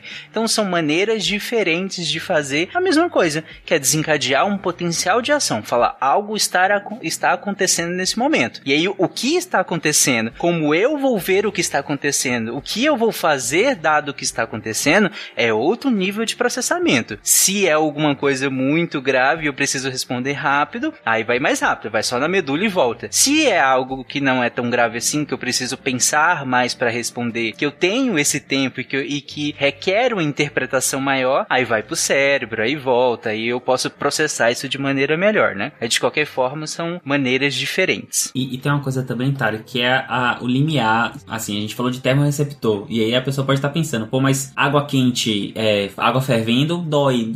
O, qual é a diferença? Qual é o limiar? E os receptores têm limiar. Eu, eu não lembro, se eu não me engano, tá? O termorreceptor, acho que até 60 graus ele é a sensibilidade do nosso receptor. Então, até 60 graus você consegue passar aquela informação como termorreceptor. Passou disso, já é considerado é, nossa recepção, então você sente como dor, que é o ai, quando você bota a mão na água quente. A mesma coisa funciona para os mecanoreceptores. Eles têm é, limiares de pressão máximo e o, o, o limiar do nosso receptor mínimo para serem disparados. E é a diferença entre um estímulo é, sen, é, sensi, sensitivo puro e um estímulo doloroso também. É, tem, então, existe uma sobreposição não é que o nosso receptor pega só cortes ou perfurações. Ele também pega a temperatura, a pressão, mas ele pega em sensibilidades diferentes. Mas, Gabriel, como que você explica a pessoa que tem uma boca de amianto e toma café pelando? É, essas pessoas boca aí é... de amianto. boca de amianto, eu vou usar isso agora. Que isso, Thaís? Isso, isso é falado na minha família, porque eu não consigo tomar café, eu não consigo tomar nada acima, tipo, de 45 graus, eu acho. E aí vem o café pronto, assim, eu levo uns 5 minutos para começar a tomar o café. Pois é, eu tomo café frio para as pessoas, né? Eu, eu tomo com bastante leite também, leite gelado. É, eu acho que é adaptativa à acomodação. Uh, pois é. De, de... Mas a boca de amianto é, não é explicável. Não, não é explicável. Viu? Cara, boca de amianto, eu vou usar isso pra minha vida, gostei. É um, é um, é um super poder, né? O professor Xavier pergunta, qual é o seu poder? Eu tenho uma boca de amianto. Ai, credo, eu só, só, lembro das pessoas que tomam um banho com água muito quente. Eu detesto água muito quente. Eu gosto de água quente, mas não muito. Eu sou bem sensível. Eu, eu falo que eu sou sensível à dor. Essa... Pimenta, mano. é. Thaís, ralapenho não dói. Ralapenho é só prazer. Nossa. É boca de amianto também. Eu acho que se as pessoas estão tomando banho, tá bom. Já, já, já é uma Hoje boa. em dia o, o, o, limite tá, tá, tá baixo, assim. Basta. Banho. O limite tá no banho. Tomar banho, ok. ai, ai. Parecia. Ai! Ai! Dor. Mas, gente, talvez uh, algum ouvinte que veio a gente usando de exemplo o olfato, o cheiro das coisas e tudo mais, esteja se perguntando que, tudo bem, são receptores diferentes e tudo mais, mas a gente falou que no fim a transmissão desse, dessa informação é muito, muito parecida, né? É, mesmo que os receptores sejam tenham suas particularidades, mas a transmissão de, de, disso pro, no final para o cérebro, para a medula e tudo mais, ela é muito parecida, ela funciona de maneira muito, muito similar. Então, por que que, por exemplo, o cheiro, é, todo mundo passa às vezes perfume pela manhã, mas não necessariamente você continua sentindo ao longo do dia inteiro. É, ou mesmo, às vezes, você trabalha com alguma coisa, sala de necrópsia. Sala de necrópsia, você entra, Olha o exemplo. tá aquele cheiro que na hora, não, cara, cê, pelo menos por mim, não interessa quantos anos eu entre numa sala de necrópsia. Sempre o, o primeiro passo dentro é um choque, um cheiro. E sair e voltar é horrível. E sair, nossa, e comer dentro. Não que eu nunca tenha feito isso. Enfim,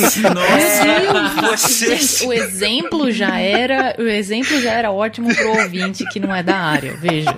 Agora, não... você ficou pior ainda pro ouvinte que não Nossa. é da área. Você tá comendo numa sala de. É. Um amigo meu me contou que é horrível. É, é sempre um amigo, tá? Nossa, É, sim. que cena, meu Deus. Tarek comendo um ralapenho na sala de necrópsia.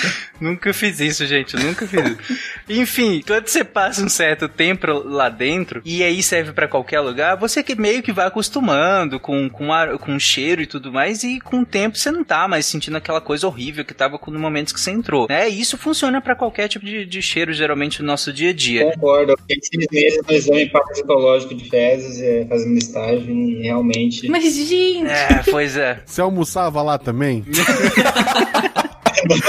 Não, não sei. Não Tá. tive ainda essa, essa, essa experiência tão exótica, né? Mas- Porque o amigo do Tarek almoçou lá no negócio. Mas, gente, a minha pergunta pra vocês com essa introdução é: isso funciona com a dor também? Porque tem receptores também, tem transmissão de impulso nervoso também, do mesmo jeito, quase. Então, funciona com a dor? Então, quando a gente começa a sentir uma dor, a gente também consegue acostumar com essa dor, mesmo que ela esteja, às vezes, lesionando o tecido, ou às vezes é, não chega a lesionar aparentemente né, na hora, mas com o tempo pode vir a, a- a lesionar, pode vir a sensibilizar aquele local. A dor também acontece a mesma coisa ou não? Eu diria, Tarek, que a adaptação à dor ela é muito mais subjetiva e central do que de receptor. Assim, é, diferente dos outros, até por uma questão adaptativa e de proteção, o receptor de dor ele não, é, ele não se adapta. Então, os limiares dele eles continuam. Isso a gente está falando da dor aguda, ou então esse- essa dor objetiva de estímulo nervoso, tá? Porque existem dores crônicas com outras mediações que é, são- é um pouco diferente. Mas a dor ao receptor ele não se adapta. Então, ele continua sendo estimulado, mesmo, mesmo ele não tem a capacidade de adaptação. É, pelo contrário, então existe, por exemplo, a, a- o fenômeno da hiperalgesia, que é o paciente que sente muito mais dor é, com o tempo, né? A dor vai, vai piorando, ou então o estímulo necessário é menor do que o, o que precisa para sentir dor. Assim, a gente sempre dá exemplos como se fosse o corpo sendo inteligente, mas na verdade são só mecanismos adaptativos. Mas pense que você tá tendo, isso é principalmente na dor lenta, você tá tendo uma dor, é, você tá tendo um estímulo doloroso pequeno no abdômen, e aí essa, essa dor ela não tá, é, não tá te gerando um, um certo incômodo. E essa vai, ele vai diminuindo a sensibilidade para que cada vez mais aquela dor se torne importante para você. Então você tá sentindo um incômodo que vai piorando e vai piorando, vai piorando e fica muito insuportável. Às vezes a progressão da inflamação ou do processo é, de lesão que seja, ele não tá nem acompanhando de tão de igual ao a hiperalgesia que você tá sentindo, mas os receptores eles vão se se se eles vão ficando cada vez mais é, hiperestimulados com menor sensibilidade para poder sentir dor. É, que aí você pensa que isso é um mecanismo evolutivo, né? Porque você imagina que uma pessoa que lá, sentiu muitas dores, é, se machucava muito, com o passar do tempo ia ganhando resistência a isso e acabaria que poderia se expor a mais risco ou ter lesões que não pudesse sentir. Então, na verdade, não acontece. Acontece de maneira subjetiva. Então, que aí já entra numa parte mais subjetiva lá da dor que a gente deu no conceito, que é a parte emocional. Então, pode ter uma adaptação emocional de se, de se acostumar, de lidar com aquilo de maneira é, cortical, né? De maneira, de maneira consciente, na consciência, na, no, no encéfalo. Mas o receptor, o estímulo continua. É, por exemplo, cólica. Vou voltar com o exemplo da cólica. A gente, pelo menos cólica menstrual, a gente sabe que aquilo não, não é uma coisa incapacitante. Na maior parte das vezes tem muita mulher que sente cólica de forma incapacitante, mas as, por exemplo, as minhas, vou dizer a minha experiência, não é incapacitante. Ela não me deixa, ela não, não me deixa de cama e tal. Então é uma coisa que eu acostumei emocionalmente a fazer todas as minhas coisas com ela, apesar de sentir uma dor horrenda, horrorosa. Mas ela não é incapacitante porque eu me acostumei emocionalmente a fazer tudo junto com ela. Esse exemplo que o Tarek deu inicialmente, né, da acomodação sensorial, que acontece que, de forma geral, quando o estímulo é feito continuamente, depois de um tempo ele, ele acaba sendo ignorado, né? Então, se você ficar muito tempo num ambiente que tá com um cheiro muito ruim, daqui a pouco você acostuma com o cheiro. Mas a- é igual como, como, como o Gabriel e a Thaís falaram, cara, a, a dor, ela não funciona desse jeito, né? É um mecanismo de proteção. Então ele se mantém, entendeu? E depois de um tempo, é, pelos mecanismos até dos próprios receptores, eles começam a ficar cada vez mais sensíveis, né? Se você mantiver o estímulo doloroso. Isso é até uma coisa importante pra gente, do ponto de vista anestésico, né? Que, por exemplo, se, eu, se, se, se um paciente tiver em cirurgia e eu deixar ele só na parte de hipnose, só dormindo, e ele, ele se- continuar sentindo dor, ele tende a ter muito mais dor pós-operatória do que se eu tiver feito um bom, um bom controle álgico durante a cirurgia. Porque porque você vai ficando cada vez mais sensível do ponto de vista é, é, da, na, lá na medula, você, seus receptores começam a ativar outros receptores próximos também lá na medula e isso vai potencializando cada vez mais é, a, dor do, a dor da pessoa, entendeu? Então é pra, pra dor isso não funciona, pra dor na verdade ele vai só piorando. É meio determinista falar isso, né? Tipo, que é para É, sim. te proteger. É. Mas funciona explicar desse jeito. Ele não é, não funciona desse jeito, não é para te proteger, é uma coisa que, que é consciente para te proteger, mas acaba protegendo. Isso, é, basicamente é uma coisa que veio. Aí, por isso se tornou adaptativo, né? Só o sentido é, é meio contrário. É o sentido inverso. Mas na hora que a gente vai explicar isso, é, é muito mais didático que a gente explique com intencionalidade, né? Com isso vai te proteger, porque de maneira adaptativa, né? O sentido é, mesmo o sentido sendo contrário, é no fim para isso mesmo, né? Tá, aí a, talvez algum ouvinte esteja pensando assim, ah, mas eu, sei lá, bati o dedinho e parou de doer. Então, parou de doer porque cessou o estímulo. Todas aquelas quimiocinas foram liberadas no local, elas passaram, passou a fase inflamatória inicial e parou de doer porque cessou o estímulo. Não é porque você bateu o dedinho que vai doer para sempre até você tomar um remédio. Mas o estímulo lá, é, o estímulo intra- é, intracelular, ele, ele cessou. É, inclusive, é uma coisa interessante da dor aguda, talvez até o Lucas possa comentar melhor, que, por exemplo, pacientes politraumatizados que têm uma dor muito extensa, é, o manejo o manejo ruim dessa dor agudamente propicia que o paciente tenha, depois a longo prazo, uma dor mais crônica, porque é como se aquele estímulo, aquele estímulo que não foi cessado, ele cronifica depois. Então, assim, é muito comum o paciente politrauma, você usa já, você já escala a analgesia além dos analgésicos comuns, como a dipirona ou paracetamol, né? Você já pensa em, em usar opioides e tal. Isso, a gente, a gente tem a escala analgésica de dor da, da OMS, é um dos que a gente mais usa, né? Que a gente vai indo escadinha por escadinha, mas quando você tem uma dor muito intensa, você não vai indo, indo degrau por degrau, você já vai logo pra, pra analgesia mais intensa, né? Inclusive pessoas que fazem, por exemplo, se você às vezes chega pra gente paciente que tem que fazer uma, uma amputação, alguma coisa assim, se a analgesia não for muito bem feita, especialmente não for um bloqueio, né? Que você bloqueia absolutamente a dor, existe um risco maior do paciente fazer uma dor do membro fantasma, né? Porque ele continua, ele fez aquele estímulo tão intenso e lá na medula ele, ele continua, ele continua, aquele estímulo continua. Então, por mais que o membro tenha ido embora, a medula manteve aquele estímulo e o cérebro e manda pro cérebro e a pessoa fica sentindo a dor no, no lugar onde não existe mais. É, a- o neurônio da medula manda e o cérebro interpreta como pé, né? Que não existe. Exatamente. É, isso é como, como isso é interpretado pelo cérebro, né? E olha como isso é evolutivamente fixado, né? Tipo, é uma coisa que o nosso cérebro aprende como uma coisa para lembrar. Então, por exemplo, se você tem um exemplo um pouco mais perto do, do, do ouvinte, se você tem um sapato que machuca, é como se ele continuasse machucando e você não tirasse o sapato. E daí você tira depois e ele continua doendo, porque você fez uma, uma lesão ali tão grande que o estímulo continua. E se você continuar fazendo isso repetidamente, e a- ao ponto de chegar no, no extremo que os meninos falaram de ter que amputar, se a sua medula foi é, estimulada suficientemente, ela vai continuar doendo mesmo você não tendo pé. Ai. Exatamente. Gente, só pra explicar uma coisa que o, o Lucas falou, é, se vocês quiserem explicar, inclusive, Lucas, é que é a questão da escala da OMS. Você chegou a citar a escala da OMS, né, que a gente usa pra poder é, ver que tipo de dor que a pessoa tá sentindo e com isso a gente utilizar é, intervenções, né, medicamentosas de acordo com esse tipo de dor, né? Então vai, você falou uma escadinha, né? A gente vai subindo de acordo com esse tipo de dor e aí a gente vai lançando mão de medicamentos cada vez diferentes, né? Sim, sim. A gente usa, a gente é, usa muito isso em, em, em medicina, assim. Assim, se você for considerar a parte da medicina na, na, na arte mais suprema, que a gente chama de anestesiologia, a gente. Ah, pronto. Ah, sorte só que o. Yara não tá aqui pra falar da neuro. Pois é. né? Que é você aliviar a dor de uma pessoa, nada mais nobre do que isso. Mas assim, a gente. A gente.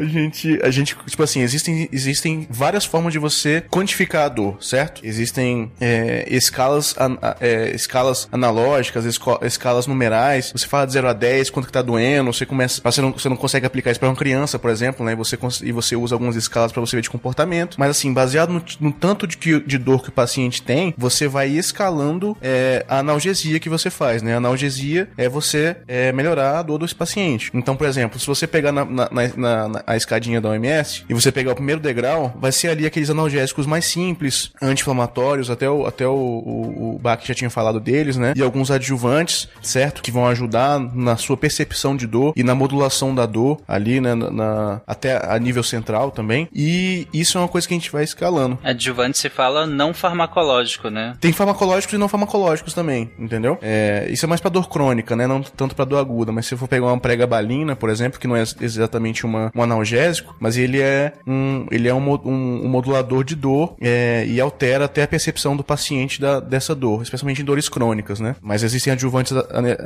adjuvantes é, medicamentosos e não medicamentosos, né? E então, assim, o Bach já falou até dos anti-inflamatórios que a gente usa bastante, que a gente usa aqui, né? Só que os anti-inflamatórios a gente não pode usar por muito tempo. E, e existem alguns outros que são muito bons, analgésicos não opioides, que são que ajudam bastante na- na- nessa, nesse controle de dor. Por exemplo, a dipirona, né? Que a gente gosta no grupo da saúde, e paracetamol, por exemplo. Se você for passar pro segundo degrau, você já, já começa a pegar aqueles opioides, né? Aqueles medicamentos que são derivados lá, são primos da morfina, né? Que a gente tinha falado já no- até no, no episódio de, de, de anestesia, né? Se for pegar ali o tramadol, né? Até, e vai passando pra, mais pra frente, opioides mais fortes, morfina, fentanil, e até que no, no, no, no- passo mais pra frente você já não, não usa somente esses medicações que são mais potentes, né? Você pode usar até um bloqueio mesmo, ou seja, você pegar um nervo que tá ali, que tá causando aquela dor, e você anestesiar aquele nervo e a pessoa para de sentir a dor naquele local, para de sentir praticamente o, o membro naquele momento, entendeu? Então, pra isso que existe a escala, a escala de dor da OMS que a gente usa bastante pra ver o tipo de intervenção que você faz pra dor do paciente. É, e muito importante, é, alguns desses fármacos que o Lucas citou, ah, desses mais potentes analgésicos, né, que são os opioides, né, que a gente comentou em alguns outros momentos, é, aqui dentro desse contexto desse podcast da fisiologia da dor, é, ele vai entrar é, mimetizando, né, a componentes que nós temos e que ajudam a, a limitar, né, ou a modular a nossa dor endógena, né, isso eu acho que a gente vai acabar comentando aqui um pouco, mas só fazendo já uma ligação, é, nós temos a, formas de modular essa dor, né? Essa dor que a gente falou que é tão subjetiva, né? E que em alguns momentos a gente pode modulá-la. Então essa modulação ela vem de cima para baixo normalmente e uma das formas de se modular, de se controlar essa dor naturalmente é através da, dos opioides, mas os opioides endógenos, endorfinas, encefalinas, dinorfina, né? Então essas substâncias aí que são capazes de ajudar a modular. E a morfina e essas outras substâncias que o Lucas citou aí, eh, são substâncias que imitam essa mesma ação, né, de uma maneira um pouco mais intensa, inclusive farmacológica, ao invés de ah, fisiológica. Aliás, foram descobertos, né, muitos desses receptores por causa justamente do uso dessas, desses medicamentos que derivam aí. Esse termo opioide vem justamente do termo do ópio mesmo, né, que é a papoula. E aí você tem a- essa- as divisões aí do que, que é sintético, não é, mas de qualquer maneira nós temos nossos opioides, né, nós fabricamos eles dentro de nós também semelhantes. São opioides justamente porque eles são semelhantes ao ópio, mas não derivam do ópio. Né? Cara, tem é, essa escala, Lucas foi falando da escadinha, eu só lembro da a melhor analogia que tem pra explicar os a, a ação de cada medicamento, né, da escala é do incêndio. Então, assim, imagina que a dor, ela é um incêndio, até inflamação, né, flama, chama, lembra incêndio. Então, se você tem a primeira, a primeira fase, que são os analgésicos, anti-inflamatórios, você tá pegando uma mangueira de água e jogando no incêndio, você tá diminuindo o incêndio. Então, você tá reduzindo o estímulo que tá chegando. Quando você usa opioides, né, ou então aí, como o Bach falou, até os endógenos mesmo, eles modulam. Então, é como se alguém chegasse pra você e falasse assim, incêndio? Não, isso é um foguinho pequeno, relaxa. Isso é um fogo muito pequeno, não precisa se preocupar. E o último passo, que é o bloqueio, ele chega bem no seu vidinho e fala assim: Shh, não está acontecendo nada. Calma. Incêndio? Não, não tem nada ali não. Fecha o olho, acabou, pronto. Ele você tira completamente o estímulo da pessoa. Então são esses níveis de, de se fosse um incêndio, esse é o nível que você vai tratando a dor. Exatamente. Você, você não Genial, sente mais mano. nada. Me lembrou aquele meme do cachorrinho, né? Do I'm fine. I'm fine. Então o I'm fine, ele tá bloqueado. Ele, não, que incêndio? Não tá acontecendo nada, tá tudo bem. né? Não estou vendo fogo. Não estou vendo, não tem. Todos estamos. Lembrando que essa é uma péssima estratégia no meio de uma pandemia, tá, gente? Não seja um I'm fine no meio de uma pandemia. Não seja. Ah, olha só, o cachorro tá em casa. Mesmo pegando fogo, não foi pra rua. E aí? Nesse sentido, sim. A pessoa que segue o protocolo mesmo de qualquer forma. Isso. É, tá- Aque- aquele fogo espalhou rápido por causa do, do álcool gel. Gente. Meu Deus, gente. Ai.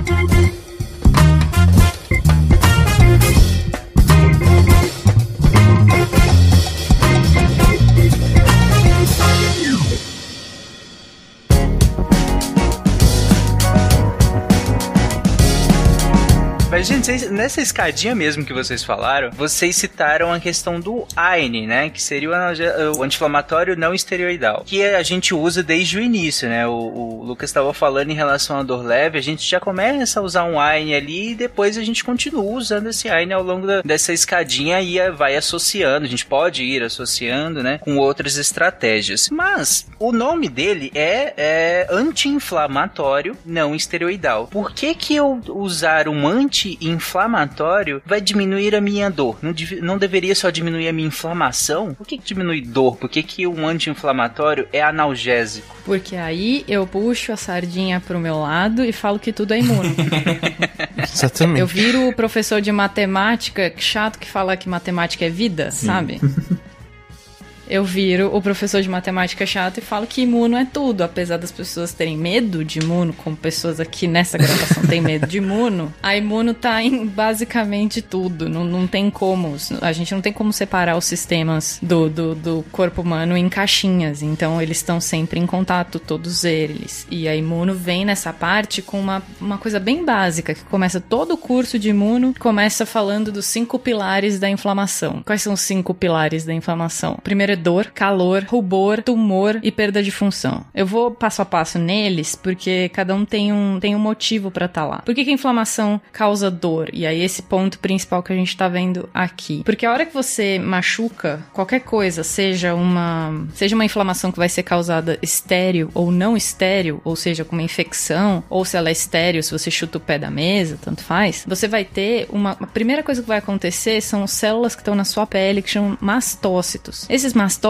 eles estão cheios de, de quimiocinas dentro que causam todos esses pilares da inflamação. Ele causa dor porque ele tem grânulos de histamina e prostaglandina, que o Bach falou lá no começo, que era um dos uma das substâncias que consegue causar dor direto, ou seja, tem receptor em neurônios para a prostaglandina. O neurônio consegue reconhecer coisas que foram produzidas pelo sistema imune. Então esse mastócito tem lá dentro uma bomba, ele é mais ou menos uma bomba relógio para avisar a pele ali daquele momento que alguma coisa deu errado. E ele faz uma coisa que a gente chama de degranulação ou desgranulação. Ele é cheio de grânulos que são grânulos de quimiocinas e citocinas pró-inflamatórias que a hora que você chuta o pé da mesa, ele desgranula no tipo perigo, perigo, perigo. Vou secretar tudo que eu tenho aqui dentro pra fora e vou causar o, vou tocar o terror nessa pele. Por que que ele é um problema? É, a gente chama bomba relógio porque ele também pode se desgranular em situações de alergia. E aí a gente fala de uma outra situação que pode levar até a morte, que é o choque anafilático. Ele é causado pela desgranulação de mastócitos também. Mas nesse caso de uma inflamação estéreo, chutou o pé da cama, ele vai causar os cinco pilares da inflamação. Primeiro, dor, desse jeito, secretando substâncias que agem diretamente nos neurônios, avisando que tem alguma coisa errada. Calor, por quê? E o calor e o rubor e o tumor vêm de uma coisa só, que é tanto a histamina quanto outros vasodilatadores fazem com que a água que está no sangue circulando saia do vaso, dos capilares e vá para o tecido. Esse tecido não só ganha tamanho, como ele ganha vermelhidão e ele ganha calor, porque essa água vem com temperatura. Então a gente já explicou dor, calor, rubor, tumor, que vem tudo num pacote OR, né? E vem a perda de função. A perda de função, eu lembro na faculdade nunca entender muito bem como ela funcionava, porque até como a gente tem aqui na pauta, e como várias pessoas quando estão ensinando imuno falam, que é tipo chutar o pé da cama, ou tirar uma pelinha do dedo, aquilo tudo vai causar uma inflamação. Quando que isso vira uma perda de função? Não é na hora que aquilo vai virar uma perda de função. Você não vai perder o dedo porque você tirou uma pelinha do dedo sem querer ali e machucou. Perda de função, exatamente se você tira uma pelinha do dedo, aquele dedo vai ficar tão inflamado em algum momento que você vai perder o tato por dias, por horas, sei lá. Essa função foi comprometida. Se essa função foi comprometida, você teve o sistema nervoso sendo comprometido como um todo. Não foi só o sistema imune que estava causando isso. Seu sistema nervoso também entrou em ação e, óbvio, se depender do tipo de lesão, aquilo pode levar para uma necrose pesada na pele ou no órgão inteiro e daí você tem uma perda de função que nem falam na faculdade. Mas eu, como imune imuno, falo que a perda de função é muito mais simples do que você perder um dedo. É você perder o tato nesse dedo. Esse dedo não te serve mais para nada. Se for uma mão inteira, a mão não serve mais para nada. Então é um pouquinho subjetivo, mas a gente consegue ter ali uma, uma o que eu digo que é uma dor em contexto. Porque isso tudo que os meninos falaram tem um contexto claro de um contexto mais médico, mas essa parte de dor em contexto que eu falo que é a imunologia da dor é a dor que você vai ter em casa. É a dor que você vai chutar o pé da mesa, que você vai tirar a pelinha do dedo, você vai fazer alguma coisa em casa que você vai encontrar esses cinco pilares da inflamação. E se chutar o com o dedinho no pilar da inflamação, aí Você tem um loop eterno que só passa com, com esteroidal. Só pra deixar claro, gente, a, a Thaís, tava, você tava citando, Thaís, a questão do, do, desses cinco sinais, e aí você cita tumor, né? E lembrando que esse tumor, gente, é um aumento de volume mesmo, sabe? Da região. Não é tumor que a gente fala quando a gente tá falando em neoplasia, né? Em câncer. É, podemos pensar aqui como edema, alguma coisa assim. Isso. É que eles colocam o tumor só pra gente ficar mais fácil de lembrar, porque é tudo or. Do calor roubou o tumor, é. É, só pra ficar no or, or, or. Então é mais fácil de lembrar. Mas esse tumor é só um entumecimento. É, é na verdade a gente usa tumor pra câncer porque ele cresce também. É, a, a, acabou que o, o significado tomou o, o, local, o lugar do, da coisa mesmo, né? Do tumor. Exatamente. E tudo isso facilita o dia que for sair um samba enredo sobre o tema, as palavras se ajudarem na rima, né? Foi justamente pensando nisso que fizeram esse, esse, essa rima aí. Brasil, tenho certeza. Exatamente. tá vendo? Não dá pra tirar imuno nem do, do, Do céu. enredo. Exatamente. Foi o Cartola que fez aí esses Não números. tenha medo, não tenha medo. Vem pra imuno. A Thaís fala isso aqui pros ouvintes, mas depois você vai ler os, os nomes, se ela falar todas as siglas aqui, aí todo mundo sai correndo. Ah, começar com IL, com os IL, ia começar a desmaiar. aqui. Que isso, o ouvinte do SciCast já sabe o que é IL lá do SciCast de imunologia. Não, eu sei o que é Exato. IL. Eu não sei o que é IL 1, 2, 3, 4, 5, 6, 7, 8, 9, 10, 11. Ó, o mastócito tem um monte de L lá dentro. É, Eu sei assim, IL1, 2, 6, aquelas 10.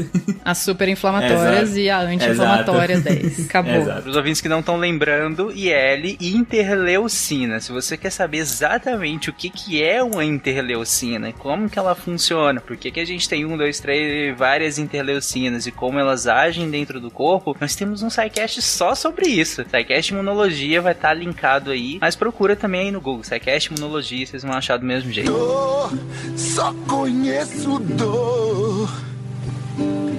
As lágrimas caem sem parar. Mas, gente, vocês citaram eh, essa questão dos pilares da inflamação, citou como que a inflamação vai interagir com a dor, né? Como a dor vai fazer parte da inflamação. E como a inflamação também pode potencializar essa dor, né? De acordo com o que estiver acontecendo. Mas lá na minha pergunta inicial, eu perguntei por que que um anti-inflamatório não esteroidal, ele também é um analgésico. E aí, agora que a gente tá de, de posse dessas informações do que que é inflamação, qual é a resposta pra minha pergunta? Então, o anti-inflamatório não esteroidal do tipo aspirina, Bach me corrija se eu estiver errada, ele é um inibidor não seletivo de uma enzima que a gente chama ciclooxigenase. E a gente tem a 1 e a 2. Eu acho que a aspirina é não seletiva. É não seletivo, Bach? Isso, é. Todos eles apresentam um grau, de, um certo grau de seletividade, né? Mas a, a, a questão da aspirina é que ela acaba tendo afinidade pelos dois tipos, embora sempre tenha um pouquinho mais por um do que pelo outro. E nesse caso acaba, a gente chama de não seletivo, né? Então a gente acaba dividindo em dois grupos, não seletivo e seletivo, conforme o quão seletivo é, né? Então quando a gente começa a falar que um, é- um, um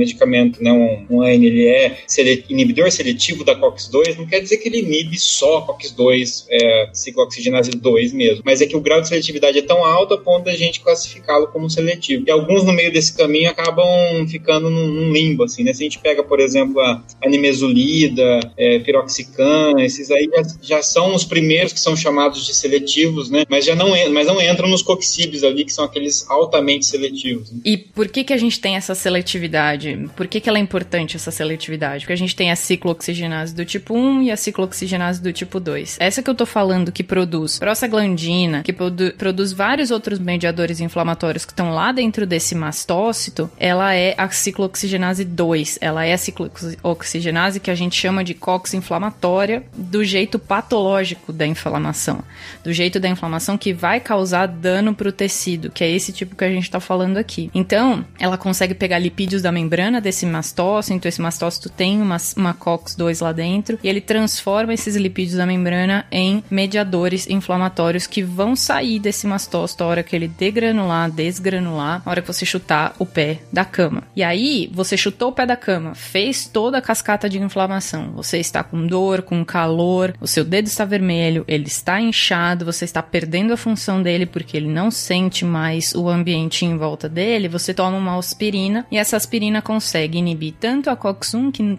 não está agindo muito nesse momento e a COX-2 que está agindo para fazer todos esses mediadores que a gente falou que podem causar esses cinco pilares da inflamação. Então, a hora que você toma aspirina, você inibe uma via de, de produção de mediadores inflamatórios e isso acaba indo embora. Es, esses cinco pilares vão embora com o tempo. Eu acho interessante, Bach, se você quiser explicar essa questão, eu acho interessante a gente explicar um pouquinho essa cascata, porque quando a gente está falando de alguns medicamentos, é, a gente sabe que eles vão agir em pontos diferentes dela e até em outras cascatas que nós citamos em outros momentos, né? É, como nós falamos, a dor ela vai agir de maneiras muito diferentes. Ela tem muitos estímulos que podem desencadear um processo de dor. Se são muitos estímulos e tem essas maneiras diferentes, é óbvio que quando a gente quer fazer um processo analgésico, né, a gente pode agir em pontos diferentes disso. Tanto que a, a, a, a Thaís estava falando, eu ia falar Cris. A Cris, pode, tá tudo bem, não, não, não ficou ofendido. É, a Thaís estava falando é, dessa cascata, não né, tá falando das COX, que são enzimas, né, que vão é, promover, né, a formação da, da, das prostaglandinas que nós citamos agora há pouco, e, mas ela faz parte de uma cascata, uma cascata que começa um pouco mais em cima lá com os fosfolipídios, com as fosfolipases e tudo mais, e a gente vai ter medicamentos agindo em pontos diferentes dessa cascata, né, Bach? Uhum, é, exatamente, Tarek. É, acho que uma coisa importante dizer, né, que enquanto a, a histamina que a, que a Thaís citou aqui, ela é produzida previamente, armazenada, a, as prostaglandinas elas são produzidas meio que sob demanda, né? Então, a partir dos fosfolipídios de membrana. Então, a gente tem os fosfolipídios que compõem né, a membrana celular, e aí elas, ele é convertido pela chamada fosfolipase, né, que é uma enzima, que vai converter isso no intermediário, que é chamado de ácido araquidônico, né? E aí você tem, né, subdivisões aí, mas basicamente a partir desse ponto você consegue ter uma, uma outra divisão, que é a via da ciclooxigenase, que é essa via que a gente está discutindo aqui, que vai converter ácido araquidônico em prostaglandinas e também tromboxano, que é uma substância que ajuda na questão da agregação plaquetária, e você vai ter uma outra via de um outro nome também, que é a lipooxigenase, que vai levar à formação de outros mediadores, que, por exemplo, os leucotrienos. E aí você tem meio que essa, essa cascata, né? Ah, os ANES, eles acabam atuando ali, nessa, nessa parte, é, uma dessas vias de conversão do ácido araquidônico. Então você é, impede essa formação de prostaglandinas. Se for um ANE não seletivo, que é o que a gente está falando, vai impedir a formação de prostaglandinas pró-inflamatórias, mas também as prostaglandinas que fazem parte de funções importantes como a manutenção da proteção gástrica. E aí você tem tantos efeitos adversos que a gente vê aí dos, dos anti-inflamatórios no uso a longo prazo, que até o Lucas comentou que não dá para ficar usando muito. É, até por esse motivo tentou-se ser mais seletivo, né, e inibir apenas a COX-2 para tentar fazer. Então vamos inibir apenas os, a, a, aquela COX que forma mediadores inflamatórios. Mas aí a gente percebeu que a COX-2 também é importante em alguns locais, é, como por exemplo ajudar as, a, as plaquetas a ficarem separadas uma das outras ali, desagregadas. E aí a gente percebe quando a gente faz isso, a gente favorece a trombose também. Então, é esse problema sério que a gente tem com os anti-inflamatórios que não dá para usar é, tão, é, de maneira tão constante. Agora, quando a gente pensa num outro tipo de anti-inflamatório, que aí vai entrar os corticoides, por exemplo, né? Os corticoides eles já vão atuar, são os AIES, né? Anti-inflamatórios esteroidais ou esteroides, né? Ele já vai atuar em um nível que a gente chama é, em receptores citoplasmáticos nucleares também, que vão acabar levando a alteração de, de transcrição gênica. E uma das coisas que ele vai levar como consequência é a inibição da fosfolipase, que é aquela enzima que inibe a conversão, que, que faz a conversão da, da fosfolipídio de membrana em ácido araquidônico. Então, eu corto a cascata um pouquinho mais lá em cima. E aí eu acabo impedindo a formação desses mediadores de todos que vêm abaixo, né? E isso dá uma diferença muito grande na hora da gente pensar na utilização desses fármacos em alguns contextos, né? Então, embora ambos tenham ação anti-inflamatória, é, ambos é, vão, vão, ter velocidades diferentes, né? Porque uma coisa é inibir diretamente a enzima, outra coisa é você atuar em nível é, de transcrição gênica, isso demora um pouco mais, mas é, ao mesmo tempo também algumas aplicações, se você for usar isso num outro contexto, como a asma, por exemplo, a asma ela já não vai, não vai ser benéfico um ANE para asma, por exemplo, porque na asma os leucotrienos que estão lá na lipoxigenase, eles são muito importantes na, na, na fisiopatologia da asma, e aí você tem risco de, de trazer problemas, consequências. Então você consegue atuar em níveis ou mais próximos ali da formação da prostaglandina, ou um pouco mais é, superiores, né, e você vai impedindo a formação de tudo embaixo, ah, nessa cascata. E, e, isso pensando né, nas terminações nervosas livres e tal. E aí, quando a gente pensa nos outros fármacos usados no controle da dor, aí você atua em outros níveis também, inclusive em termos de sistema nervoso. Né? Só para adicionar uma coisa do corticoide ainda, que é esse, esse esteroidal, o, o anti-inflamatório esteroidal, você consegue fazer várias coisas, não só no mastócito que está que tá produzindo todos esses mediadores inflamatórios, mas, por exemplo, em macrófagos e linfócitos, você consegue impedir a ativação deles em geral. Então, você tem é, mediadores inflamatórios sendo produzidos por várias outras células também, que não só esses que estão no, nos mastócitos, mas você impede a ativação de um linfócito T, que pode produzir um interferon gama, que vai ativar um macrófago, que vai produzir uma outra citocina pró-inflamatória, ou seja, você, você consegue controlar a inflamação de um jeito muito mais efetivo, porque você inibe fatores de transcrição de ativação dessas células. Ou seja, quando a célula está ativada, ela não vai fazer só a ciclooxigenase funcionar, ela vai fazer uma cacetada de coisa funcionar dentro dela. A hora que você impede a ativação dela, você está cortando muitas coisas ainda para cima da cascata da, da fosfolipase. Você está não ativando uma célula para fazer o que ela precisa fazer. Então, com a falta desses fatores de transcrição do tipo NF-κB, tem AP1, esses fatores de transcrição em diferentes células fazem diferentes coisas, inclusive nos neurônios. O NF-κB ele é utilizado por neurônios como um fator de transcrição de ativação de várias vias. Então, a hora que o corticoide age no neurônio também, ele impede a ativação de várias vias nos neurônios, também mexendo com a sinalização de dor. É, isso, isso que, que a Thais falou da, do corticoide é, é tão importante que ele, ele inibe em níveis muito é, mais elevados, né? Inclusive mexendo direto em, em leucócitos e isso, que ele é usado em algumas doenças, doenças autoimunes, por exemplo. Você usa doses mais elevadas de corticoide e eles podem fazer imunossupressão. Tem chama de pulsoterapia, né? Que é uma dose muito elevada de corticoide. Ele faz imunossupressão. Ele basicamente ele anula ou então ele retira boa parte do estímulo inflamatório, não só por inibir é, a cascata, né? Que o Bach e Thais falaram agora, como ele, ele, ele impede o funcionamento correto de, de, de leucócitos.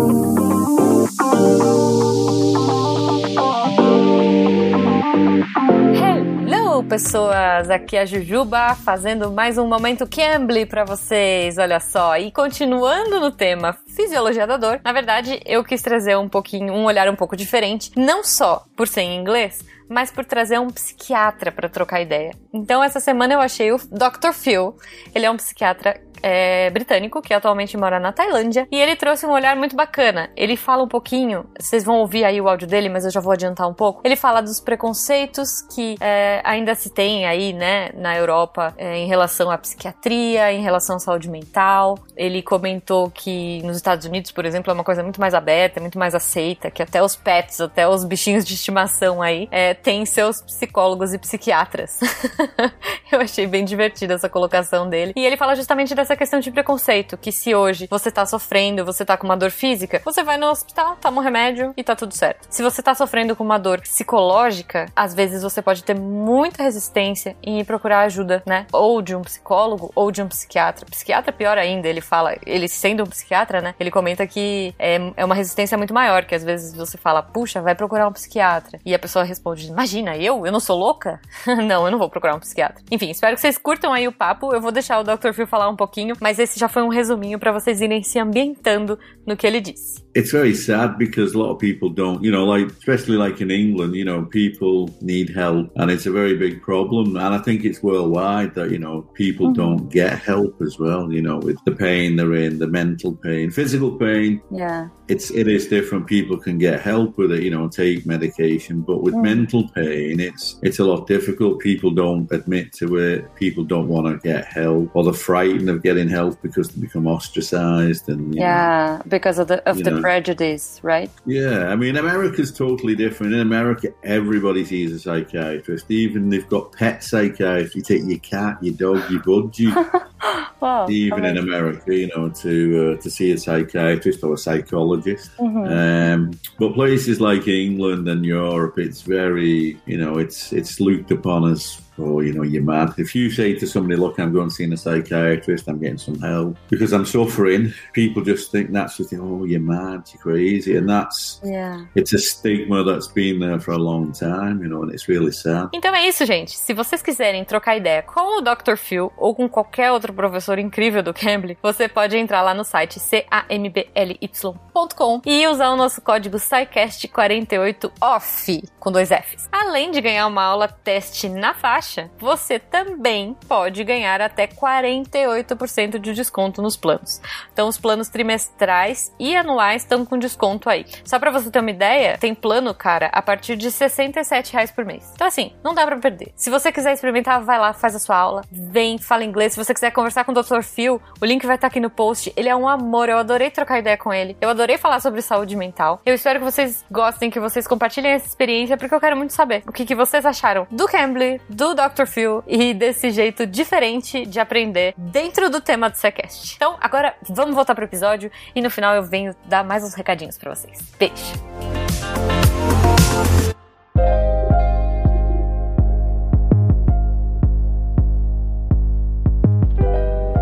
Em relação a- a- aos anti-inflamatórios, cara, de forma, de forma geral, quando a gente fala em, em anti-inflamatórios, a gente acaba pe- pensando mais nos AINES, né? Nesse que a gente tá falando, os anti-inflamatórios não esteroidais. Um problema que eu acho que do, do, do nome em si, né, até pra leigos, assim, é que o pessoal acha que de fato eles são anti-inflamatórios tão pot- potentes, tanto quanto um corticoide, por exemplo. Só que a gente não usa tanto os AINES pra, diminuir alguma inflamação específica, mas geralmente a gente usa mais pra controle de dor, ou então às vezes até com, como antipirético, como, como febre, pra febre e tal. E isso acaba causando às vezes uma, uma, uma confusão. O pessoal, não, não, tá, tá alguma coisa inflamada, vou usar um anti-inflamatório. Não é bem assim. E com relação a essas, essa, a, a, as- as prostaglandinas do COX, é bem interessante isso até que o, que o, que o Bach falou, né, que o, a COX-1, ela vai gerar prostaglandinas fisiológicas, que a gente chama, né, que vão, três coisas importantes, vão proteger a mucosa gástrica, né, vão, vão ah, manter ali abertos os, alguns, alguns túbulos renais e vai fazer também, eles, inib- eles fazem um controle de, de agregação plaquetária, né, igual ele já falou. O problema de você usar um anti-inflamatório não esteroidal por mais de 5 dias, basicamente 5 a 7 dias, é porque justamente isso, você aumenta o risco de fazer sangramento é, em mucosa gástrica, né, a, a pessoa abrir uma úlcera. É, é, acontece mais do que eu gostaria de, de chegar a galera mais marombada, assim, que usa muito anti-inflamatório e entrar com insuficiência renal, fazer é, inflamação, fazer úlcera gástrica, entendeu? É muito, isso é muito perigoso. Então isso é coisa que a gente tem que entender. A aspirina, especificamente, que até a Thaís falou, cara, por coincidência, ela, ela tem uma, uma, ela não é exatamente seletiva, mas ela, ela é bem mais seletiva para COX-1. Uma coisa que a gente usa ela sem querer por causa disso é o fato dela agir na agregação plaquetária. Por isso que você vê muita gente usando, muita, muita gente assim, né? Você vê alguns idosos, pessoas com problema de,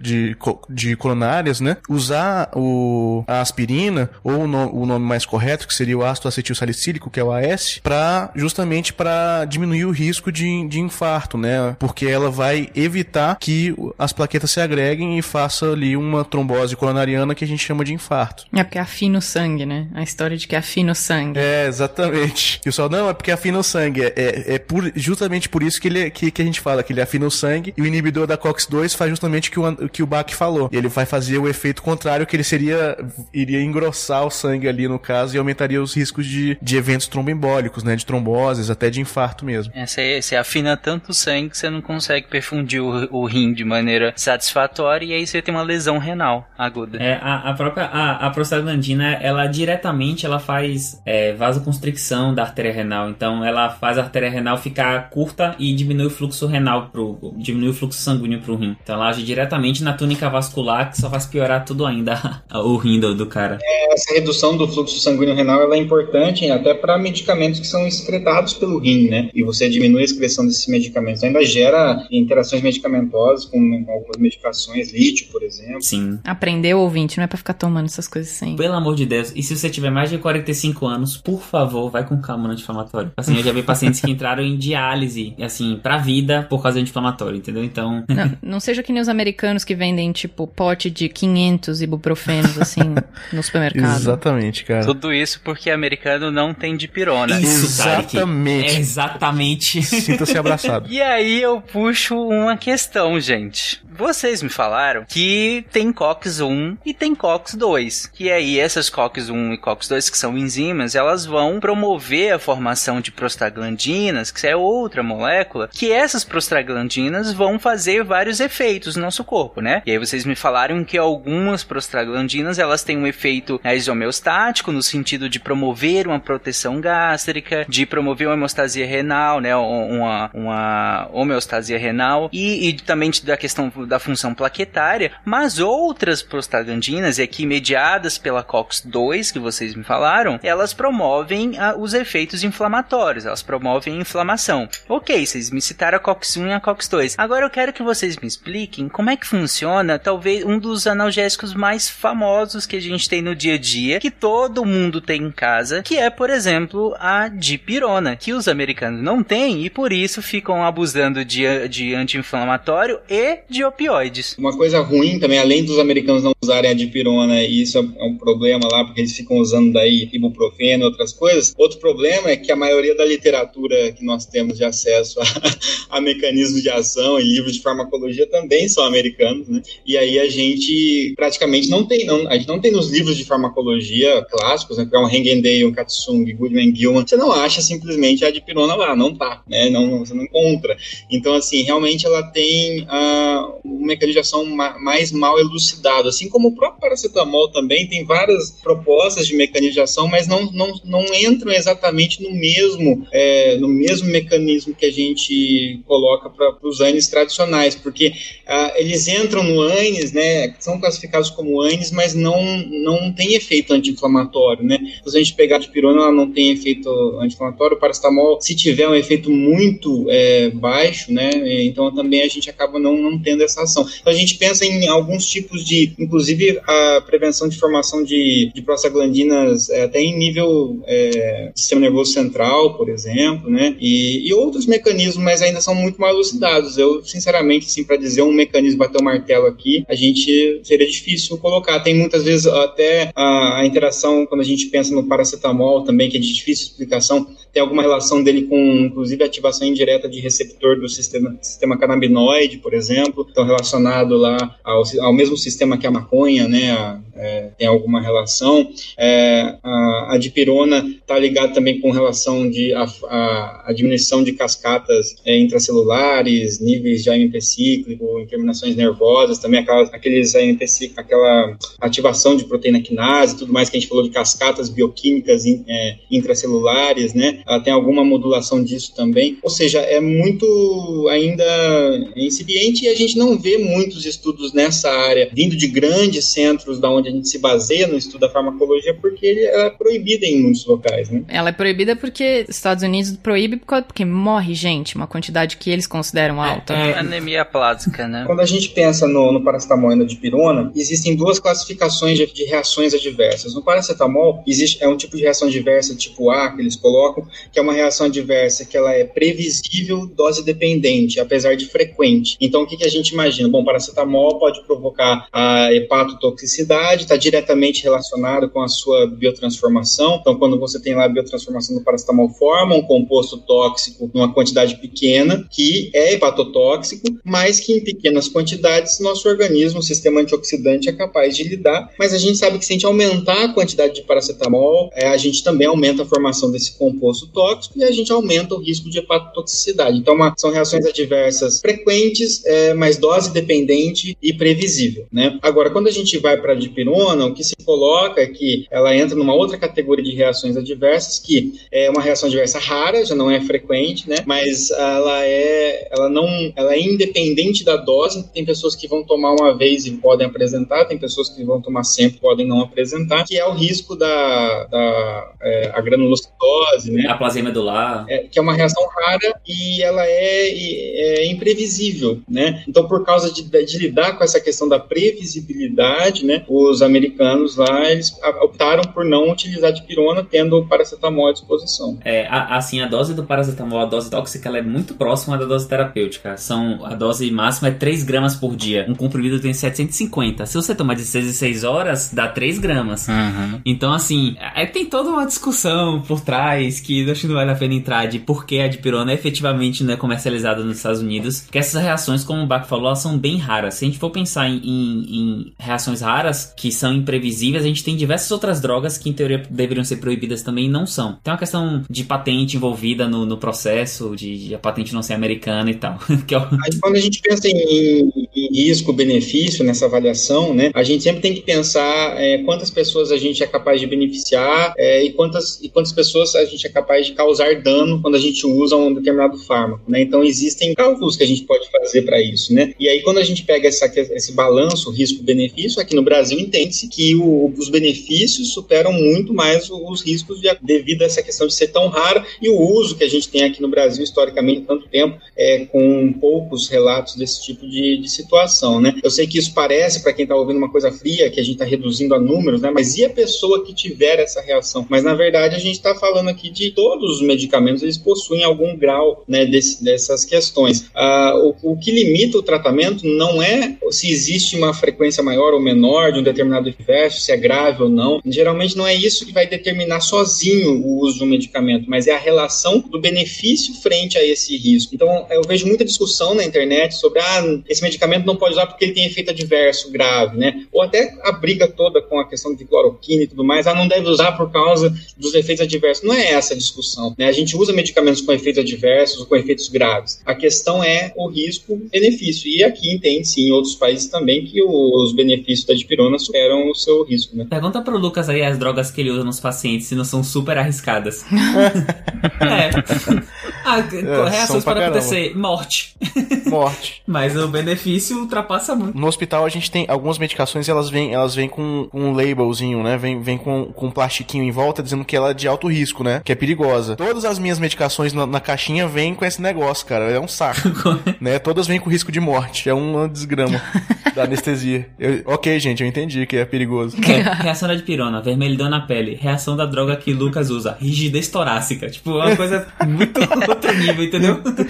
Não, então, e ainda assim, é, falando da dipirona ainda, cara, existe assim, do ponto de vista de, de, de evidência científica, uma certa, uma certa inconsistência e até uma, de, de, forma que a gente fica até meio, fica meio em dúvida. Porque assim, se a dipirona fosse de fato, é, aumentasse significativamente ou, ou, minimamente significativamente o, a taxa de agranulocitose ou de supressão medular, a gente teria índices relativamente superiores a, a outros países, né? Isso não é, isso a gente não vê com tanta frequência aqui no Brasil quanto quanto mais do que mais no Brasil do que a gente vê nos Estados Unidos, por exemplo, entendeu? Então essas coisas levam a essa dúvida ainda. É porque nos Estados Unidos não tem dipirona, paracetamol não passa dor, qual é o próximo passo? Opioide. O que é que está acontecendo? Epidemia de opioide. Aí você não pode usar por mais de 5 dias, Exatamente. aí você vai usar opioide. Aí hoje em dia você tem atualizações de consensos de, por exemplo, parada cardiorrespiratória nos Estados Unidos, que já recomenda você usar o antídoto de opioide. Naloxone. É. é a naloxone de maneira assim, mais de rotina, de tão prevalente que é as paradas cardiorrespiratórias por opioide. Então, esse é o nível que, que chegou lá. E tão grave que é a epidemia por opioide. Caraca, é bizarro, né?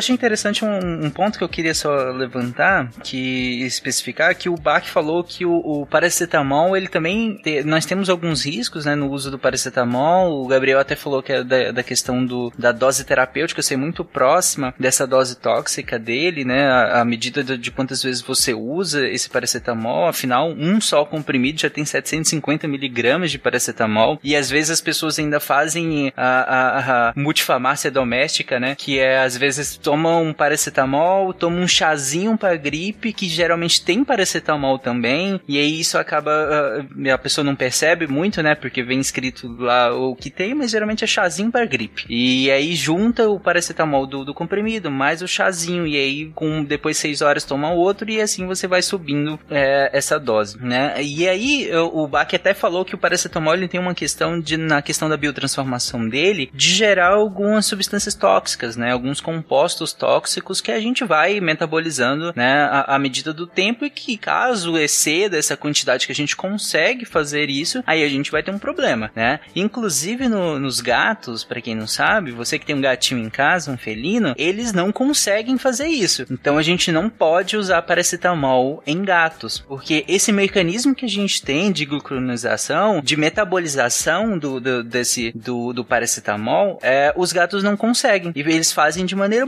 muito inferior do que a gente. E olha, você viu que o Bach falou que gera compostos tóxicos, só que a gente vai conseguir lidar com isso. O gato não consegue lidar com isso. Ele vai gerar esses compostos tóxicos que vão causar uma lesão porque ele não vai conseguir metabolizar esses compostos. Então, se você tem gatinho em casa, não dê paracetamol. Guarda bem o seu paracetamol no, no armário. Sim, também tem isso. Gente, vocês não têm noção do que chega animal na clínica porque comeu cartela de medicamento. E dependendo do medicamento, gente, é, tem muito pouco que ser feito. Muito pouco mesmo. Porque dependendo do tempo que esse animal comeu, quanto tempo, né? Do, do momento em que ele ingeriu até o momento que ele chega na emergência, dependendo desse tempo, tem muito pouco que pode ser feito. Então, muito cuidado e com um medicamento exposto em casa. E aí, como que faz analgesia de gatos? Você vai perguntar pro seu médico veterinário como é que faz essa analgesia do seu gato. Mas Ah. geralmente a gente usa de pirono sim. Ah, então beleza.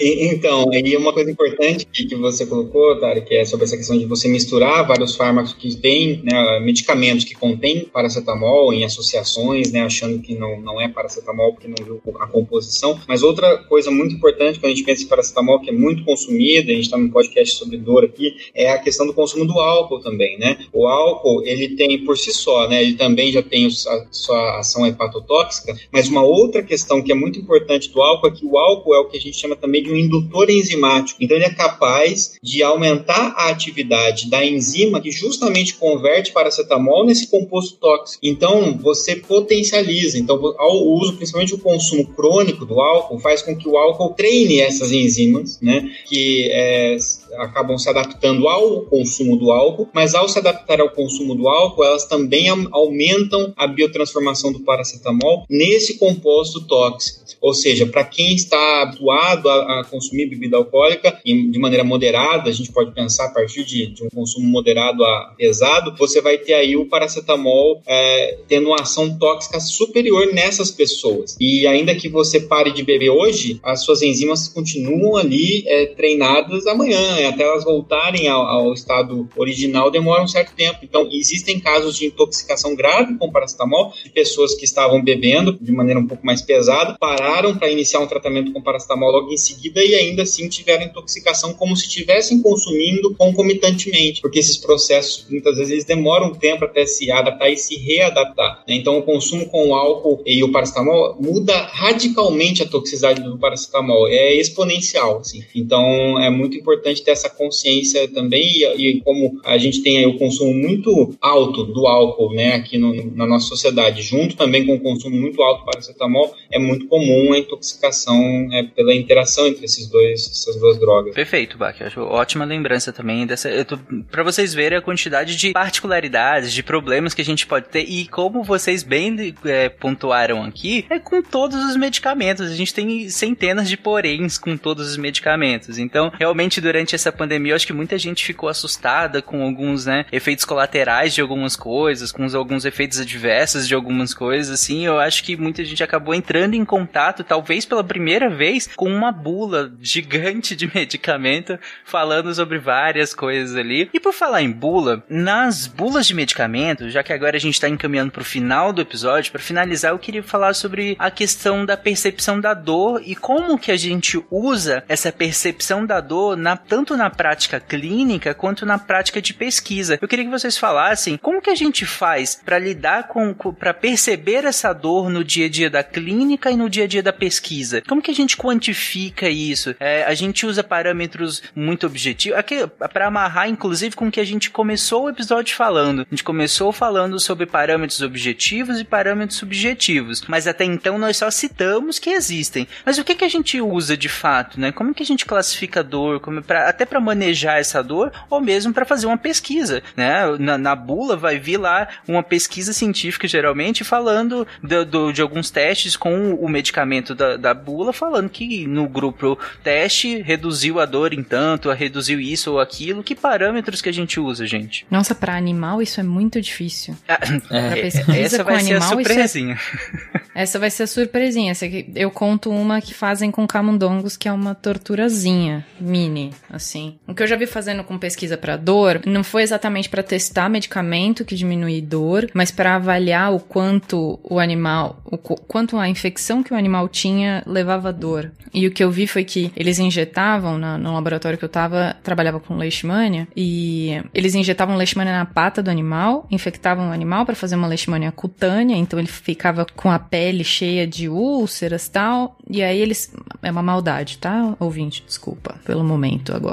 Mas eles prendiam o animal na grade da... o camundongo na, na, na grade da caixa onde ele tava, e é fácil prender, né, pra, pra gente conseguir inocular algumas coisas nele, a gente prende apertando a, a com, com cuidadinho, é, as costas dele pra, pra ele encostar a barriga na, na grade. Ele fica lá. E aí a gente posicionava a perna, não era eu que fazia. Eles posicionavam a perna do animal para baixo e tinham meio que um peteleco com embaixo dentro da caixa, um meio que um peteleco num plástico que tinha uma uma ponta de plástico na, na, na pontinha assim. Dependendo do tamanho da ponta de plástico, a força era maior que batia no, na pata do animal. E aí a gente viu quanto ele aguentava. Começava no mais fraco e era tipo o peteleco assim como se fosse era um um, um não era um aparelho, né? Mas era um, um negócio como se fosse medidor de, de cozinha, sabe? De medidor de colher de chá, assim, sabe? De colher de chá, colher de sopa. Vai crescendo e era tudo preso numa argolinha, exatamente que nem ele é preso, assim. E aí se dava um peteleco, ele batia com a pontinha de plástico do tamanho 1 e o animal não fazia nada. Por isso você tem que segurar ele com, com uma... A pessoa que tá lá também é muito subjetiva, né? A mesma pessoa que tem que fazer o teste inteiro, porque ela vai ver quanto que o animal vai saculejar embaixo da mão dela, né? E aí, dependendo de quanto ia aumentando esse peteleco, o tamanho do, do, do, da pontinha de plástico que batia, a gente sabia se ele aguentava a quantidade diferente de, de dor. Mas é maldade, né? É, tem, tem alguns que são feitos com temperatura também, né? A placa quente e tudo mais, mas aí é bom deixar claro, né? Pra não achar que né, os cientistas são é, torturadores de animais, mas é que assim, de modo geral, né? Todo comitê de ética em pesquisa em animal, ele exige que o animal não sofra, né? Então, a gente, para a maioria, para a grande maioria dos experimentos, então, você tem que mostrar que toda a sua metodologia não infringe sofrimento animal, até mesmo no momento em que se houver óbito, etc. Mas, é, quando o experimento está avaliando a dor, né, ou capacidade analgésica, não tem como avaliar dor sem sentir dor, né? Então, são os únicos tipos de experimentos onde se abre essa exceção, lógico, com um protocolo muito bem controlado e fazendo estritamente o necessário para fazer essa avaliação, sempre obedecendo o que a gente chama do, do, dos R's, né, que é reduction, né, que é reduzir o número de animais, animais, replacement, que é sempre é, utilizar outras alternativas sempre possível, né, usar o animal só quando é necessário, refinement, né, que é o refinamento da técnica para que tenha o melhor tipo de é, é menor sofrimento possível e tudo mais. Né? Então, só para deixar isso dentro de um contexto maior. Ah, e hoje em dia a gente tem lançado mão, né, pelo menos em pesquisa, assim, de, de novas alternativas, né, de testar essas coisas em várias, um pouco grande de, de situações onde a gente não precisa precise que o animal esteja de fato ali, né? O animal inteiro, vivo e tudo mais. A gente pode testar isso em coisas diferentes, né? Inclusive tem as, in, as testagens em sílico, em que a gente faz modelagem computacional de várias coisas. E aí, né, hoje com as IAs, né? Isso tá ficando extremamente interessante é, e, e, é fascinante a quantidade de dados que a gente consegue alimentar uma IA dessa e aí rodar em cima um, um, um, teste que, que antes a gente só poderia fazer em vivo e agora a gente consegue fazer em sílico, ou seja, usando modelos computacionais. E esses modelos estão cada vez mais avançados, cada vez mais próximos da realidade. Recentemente a gente tem conseguido até em questões de proteína, né? Proteína sempre foi um, um, uma questão, a conformação proteica sempre foi um mistério, né? É, como que é, como que ela se conforma e nisso como que ela toma, uh, como que ela age diferente no nosso corpo. E recentemente a gente nós tivemos avanços nesse sentido, né? Eu acho que acredito que no futuro isso é uma área extremamente interessante. Né? É, e aí essa questão dos animais, né? A, a gente acaba tendo que depender muito do comportamento, né? E da observação desse comportamento, que é uma forma de tentar entender isso. E como a Thaís colocou, muitas vezes tem uma certa subjetividade de quem está interpretando, por isso precisa ter uma certa padronização, treinamento, etc. E aí, quando a gente vai para o ser humano, aí a gente vai ter dois tipos de ser humano aí, né? Aquele que consegue falar e dizer como ele está se sentindo, e aquele ser humaninho que é um bebê ainda, né? E que não consegue também falar e colocar na, dentro de uma escala. E aí acho que os meninos aí podem falar um pouquinho mais como é que é isso na clínica, nessa detecção é, dessas escalas, né? Como converter algo tão subjetivo em números ou, ou algo visual, pelo menos. É, acho que dá, dá para dividir em dois grandes grupos, que é, é, assim, existe a escala que o paciente te diz, então você pega uma informação subjetiva e objetiva ela. É o mais comum. Você pode fazer isso com imagens ou com, com letras, enfim, mas o mais, o mais comum é com números. É de 0 a 10, sendo 0 não tem dor, 10 a pior dor da vida. E aí, assim, 8, 9 é a dor incapacitante, de 7, 6, 5 é aquela dor que você não consegue fazer boa parte das coisas, abaixo de 4 é uma dor que você tolera. Então você pega essa subjetividade e transforma em uma numeração para tentar acompanhar. E a numeração é interessante porque assim, você consegue ver dois momentos. O paciente fala, estou com a dor 7. Você faz uma droga, estou num estudo, o paciente usa uma, uma, droga, e agora você tá com que dor? Aí ele vai ter o parâmetro do 7. Se melhorou, ele vai pro 6, pro 5, 4 e vai descendo. Se piorou ou manteve, ele vai 17 de novo. E é interessante porque, especificamente em dor, é uma das, um dos tipos de pesquisa mais importantes o uso do placebo. Porque é onde tem mais alteração é, e mais indução é com o placebo, de induzir melhora parcial, enfim, por conta do placebo é em dor. Então a gente tem esse paciente, né, que você objetiva a subjetividade dele, do impacto da dor na vida dele, e tem aquele paciente que não consegue te dizer isso, nem, nem, não tô dizendo nem de ser letrado ou coisa do tipo. É o paciente sedado, paciente de UTI, por exemplo, paciente está entubado, que ele não consegue verbalizar, não consegue dizer para você a dor. E aí você usa uma escala de comportamento, que usa algumas coisas. Usa, por exemplo, a relação dele com o ventilador mecânico, né, o respirador artificial, que tá, todo mundo agora só fala dele. É, como é que tá o tônus é, vascular, faces. Então, usa é, sinais semiológicos para avaliar a dor desse paciente. E aí você pontua também, você pega essa, essa avaliação semiológica, pontua e faz uma escala de dor também dessa forma, né? Com o paciente que não consegue te informar. Vai conhecer essas duas formas. É, basicamente é isso aí mesmo, cara. A gente, a gente usa esse, as escalas. A gente, existe a EVA, né? Escala visual analógica, que é essa que, que, que até o, o, o Gabriel falou, né? Que a gente. O que, que acontece? Existem pessoas, de, dependendo da escolaridade e dependendo de, do nível de instrução e tal, a gente. É, a pessoa não consegue quantificar de 0 a 10. E a gente usa uma escala que tem uns rostinhos, assim, um rosto feliz, um rosto bem triste, um rosto chorando. E essas coisas podem ajudar a gente, tanto com crianças, né? Quanto em pessoas que têm mais dificuldade de, de, de quantificar. E a gente. E é igual o, o Gabriel falou, como, como existe o componente é, emocional da dor, você, com placebo, você consegue controlar, fazer, você, faz, você faz um estudo controlado, né? E você consegue considerar essa diferença se é só o paciente, se o paciente está sendo induzido, né? Você, ah, não, fiz uma medicação, ele, ah, não, melhorei sim e tal, senti um pouquinho melhor, entendeu? Às vezes só para agradar o, o, pesquisador pode acontecer e essas coisas a gente tem que levar em consideração.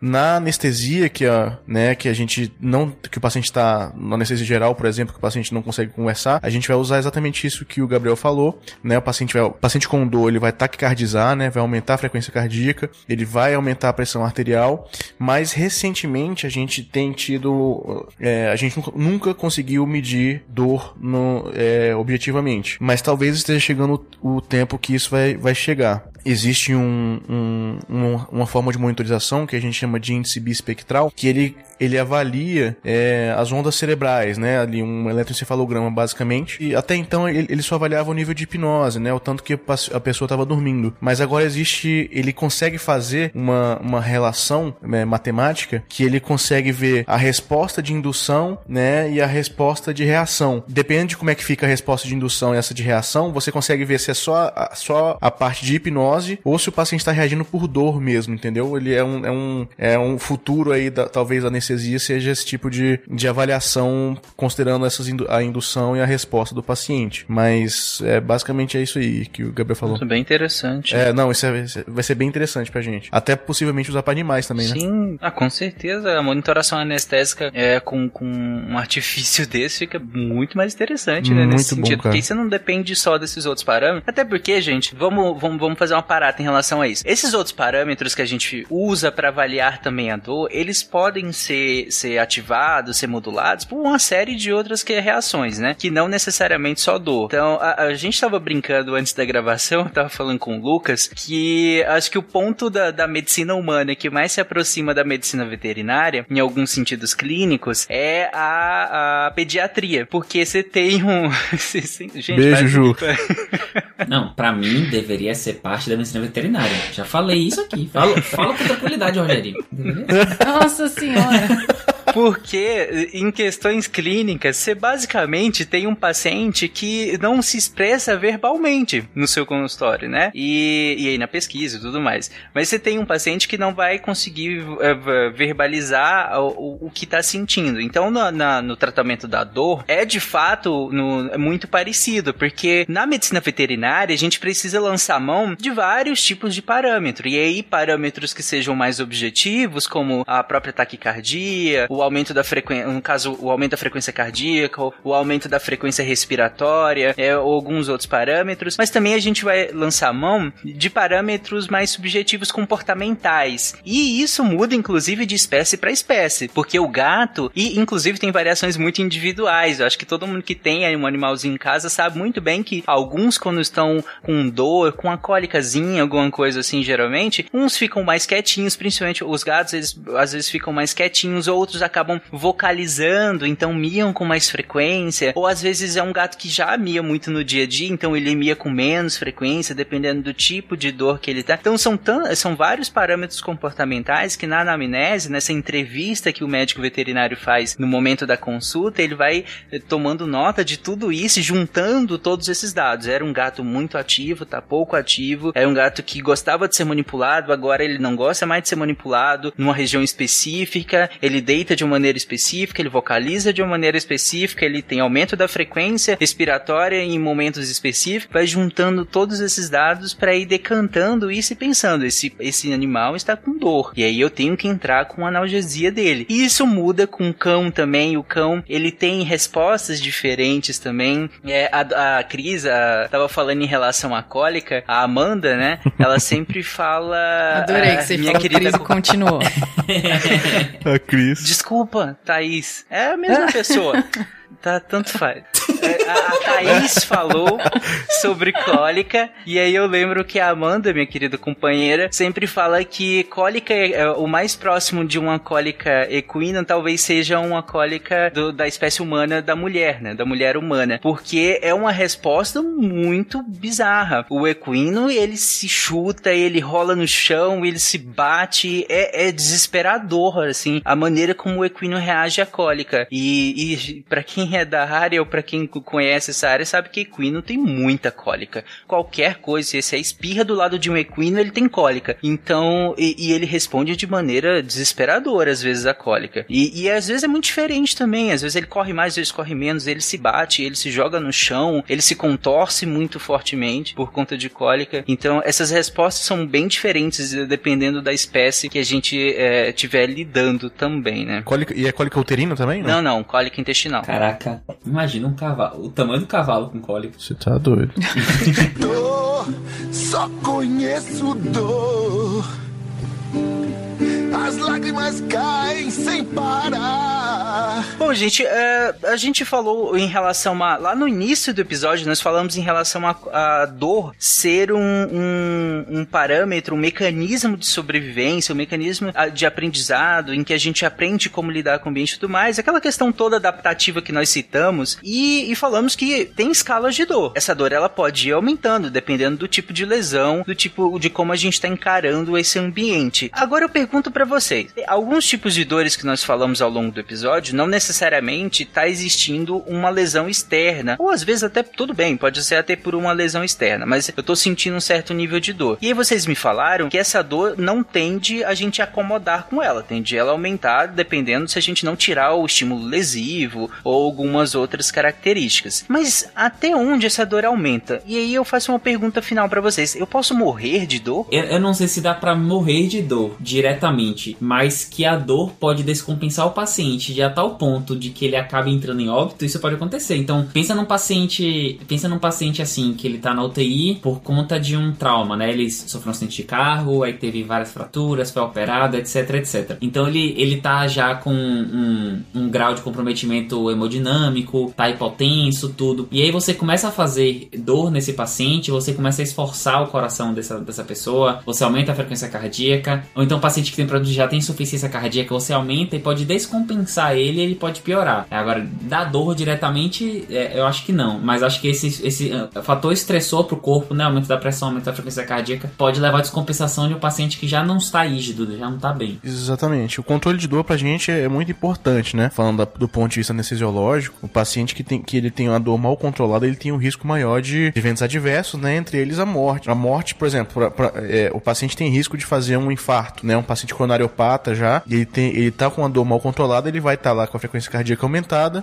É, a frequência cardíaca aumentada demanda mais oxigênio, e isso, dependendo do, do, grau de, de, de, de coronariopatia dele, ele pode infartar por isso. O paciente vai aumentar a pressão arterial, o paciente com pressão arterial já, já elevada, já o paciente hipertenso, por exemplo, geralmente os pacientes que são hipertensos de longa data, eles têm um, uma alteração cerebral que, chamam, que se chama microaneurisma de Charcot-Bouchard, né, que ficam ali na, fica bem ali na, no cérebro do paciente, e quando a pressão aumenta muito, ele, esses, esses microaneurismos estouram e o paciente tem um AVC hemorrágico, né, ele pode morrer por isso. Então, assim, igual o Gabriel falou, assim, indiretamente, a pessoa pode, realmente, pode ter uma complicação dessas, especialmente cerebrovasculares, assim, e, e morrer por isso, mas é, morrer só por estar sentindo dor, não sei. Eu nunca, eu acho, acho pouquíssimo provável. É interessante porque ao longo do, do episódio vocês me falaram que a, a, dor ela não é só uma sensação, né? Ela desencadeia e é desencadeada por uma série de mecanismos no, no, no corpo, né? E que, que interagem com muitos outros meca mecanismos. Vocês, a, na hora que a gente estava falando, por exemplo, das COX, a gente estava falando de vários mecanismos diferentes. Então a dor ela não é só uma sensação, ela desencadeia muitas reações no nosso corpo, né? E aí,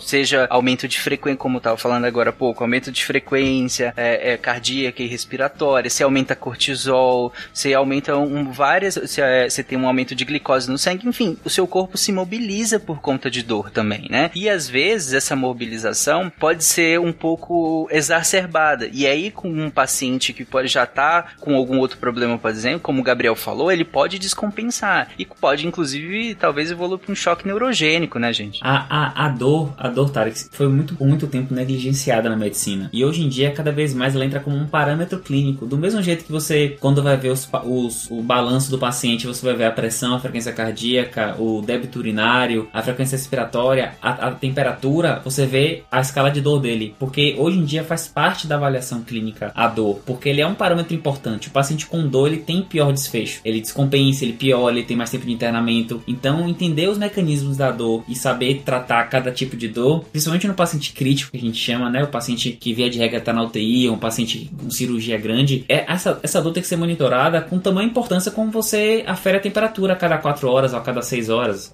a depender do, do, da rotina. E, e, outra coisa, eu acho que a dor neuropática, por exemplo, que é aquela dor desadaptativa e constante, e ela é muito difícil para os pacientes lidarem mesmo, uh, muitos pacientes, isso, isso colabora é, de maneira muito negativa para a saúde mental de muitos pacientes, né? Porque acaba contribuindo, por exemplo, para casos de suicídio e tudo mais. Então, se a gente pensar em termos de óbito associado à dor, talvez não tão diretamente, mas indiretamente a dor, a dor crônica principalmente, ela tem participação em muitos óbitos. Não, está associada diretamente com depressão, e é, depressão está associada diretamente com risco cardiovascular, é, com aumento de, não só suicídio, mas aumento mesmo de risco cardiovascular direto. Então, é, você vê como, é, como impacta nos sistemas, né, a, a dor. É, exatamente. Esse impacto no sistema pode ser tão exacerbado que entrar em choque mesmo, né? Você tem um, um, um choque distributivo, né? Você tem uma, uma, uma hipoperfusão, você não consegue distribuir pelo corpo a, a, o seu sangue, por exemplo, e aí você tem, e tudo isso desencadeado às vezes por um processo de dor intensa. Claro que você tem a questão da lesão, que, talvez causou essa dor intensa e tudo mais, e esse paciente já vai ser um paciente que vai descompensar muito fácil, mas ele pode ir a óbito por conta também dessa, dessa dor muito intensa que ele tá tendo, né? Além do que vocês falaram,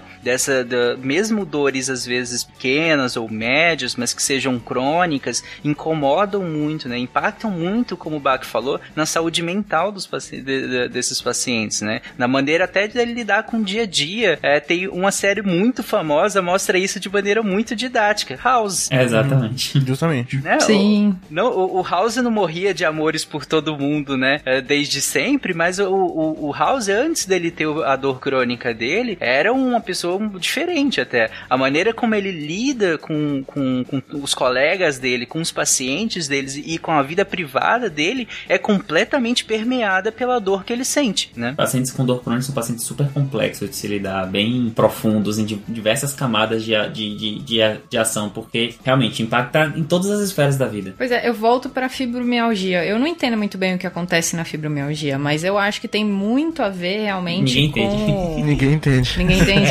Ah, tá. Eu achei que era só eu. Achei que era só eu. achei que era só eu que não tinha procurado o Não, suficiente. Não, não, nem- Não tem um substrato orgânico claro a fibromialgia, entendeu? Entendi. Mas ela é muito relacionada, então, com o Tem. psicológico, né? Se- 95% dos pacientes. Estou chutando de, de zoeira, tá? De cabeça aqui. Mas a maioria que dos pacientes com fibromialgia vão ter também quadros de depressão, quadro de ansiedade. Que provavelmente um desencadeia o outro, que desencadeia um, que Exatamente. desencadeia o outro. Tem muito comparti- é, compartilhamento de vias, né? Vias de principalmente mais superior, né? É, a, a da dor física com a dor, entre aspas, emocional aí, né? Até pela essa questão interpretativa. Então, tem até estudos interessantes, né? Que mostram, às vezes, é, o uso de analgésico a- a- aliviando a dor emocional também. Não no sentido de vamos descobrir medicamentos que tratem a dor emocional, mas no sentido de levar a, a sério, né? A dor emocional também. De levar a dor emocional com a mesma seriedade que se leva a dor física. né? Então, quando uma pessoa fala que tá doendo porque, lá, terminou um relacionamento, alguma coisa assim, é, é um pouco dor mesmo. É como se usa também antidepressivos para dor crônica. Para, por exemplo, síndrome do intestino irritável, para dor crônica, você também usa antidepressivo. Então tem um, um, um crosslink aí que a gente ainda não elucidou 100% que acontece realmente entre o psíquico, entre um milhão de aspas, antes que briguem comigo, e o, o orgânico, entre mais um milhão de aspas. E a física quântica, né? e a física. E a física Ai, quântica. meu Deus. pra terminar, ó, lá em cima, Lá em cima, energia, ó, lá em cima. Tem pessoas, a gente falou que tem vários efeitos da, da dor e tal. E tem gente que tem prazer, inclusive. A gente vai terminar aqui com o depoimento do Tarek. Como assim, cara? Ah, tu, tu não quer comentar? Não, tranquilo. Como assim? Nada sobre jalapeno. Eita. Não, não. Editor, encerra isso. Encerra isso. Tá bom, vamos, vamos respeitar, gente. Beijo pra vocês.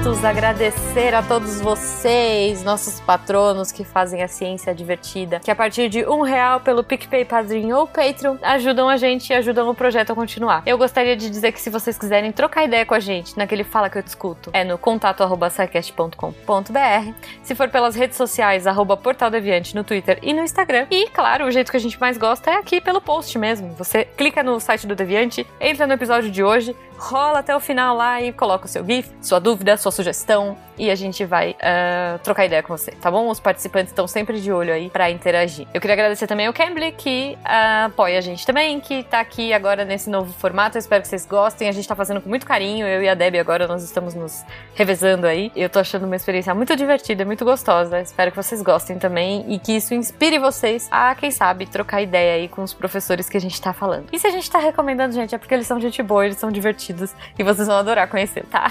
Então, espero que vocês tenham um ótimo final de semana. Vamos ficar com a Deb agora e com os textos da semana. Cola aí, Deb. Beijo pra vocês. Tchau.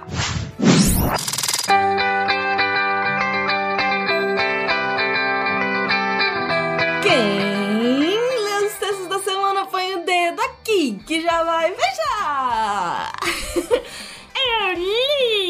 Que maravilha, anime! O que, que você achou? Ah, sim, tá muito bom, né? Mas tá sendo muito bom, então tá muito bom. É isso, gente. Vamos lá. Segunda-feira teve texto do Vitor Craveiro. Beleza da onde? Ele termina com essa parte 3, a sequência de textos, e tá lindo, extremamente poético. Fabuloso, fabuloso. Terça-feira, anime. Terça-feira teve texto da Isabela Fontanella. Resenha de esforços olímpicos. A resenha tá muito boa, porque ela traz tanto pontos altos quanto pontos baixos do livro. Então tá muito legal. Ah, na quarta-feira, teve texto do Antônio Lucas. Quando uma pandemia acaba? AIDS, políticas públicas e Magic Johnson. E ele vai fazer uma comparação da AIDS com a Covid e como que o governo brasileiro lidou com essas duas pandemias. Tá muito interessante. Quinta-feira, anime. Quinta-feira. Você tá bem aí? Então tá bom. Quinta-feira teve texto do Felipe Novaes. Ah, agora tudo faz sentido. A psicologia das teorias conspiratórias. Gente, esse texto do Felipe tá perfeito, perfeito, perfeito. Ele vai explicar pra gente o que que são essas teorias conspiratórias e por que que elas fazem de alguma forma sentido. Tá muito, muito, muito, muito bom. E sexta-feira damos as boas-vindas de volta. Um salve, salve, gente amiga da ciência, pro nosso Will Spengler, que voltou a escrever textos. Ele traz para vocês a sequência que ele escreve, que é Lembrai-vos da Guerra. Dessa vez ele vai falar da Batalha de Adwa, 1896. É isso, gente. Todos esses textos você encontra em www.deviante.com.br. Estamos procurando mulheres especificamente da área de astronomia. Então, se você tem interesse em fazer divulgação científica, entre em contato com a gente pelo contato arroba Aqui é a Debbie Cabral, editora do portal Apagando a Luz da Torre Deviante. E anime! Se a ciência não for divertida, tem alguma coisa errada. Tem que ser divertida. A coisa mais divertida que tem é a ciência.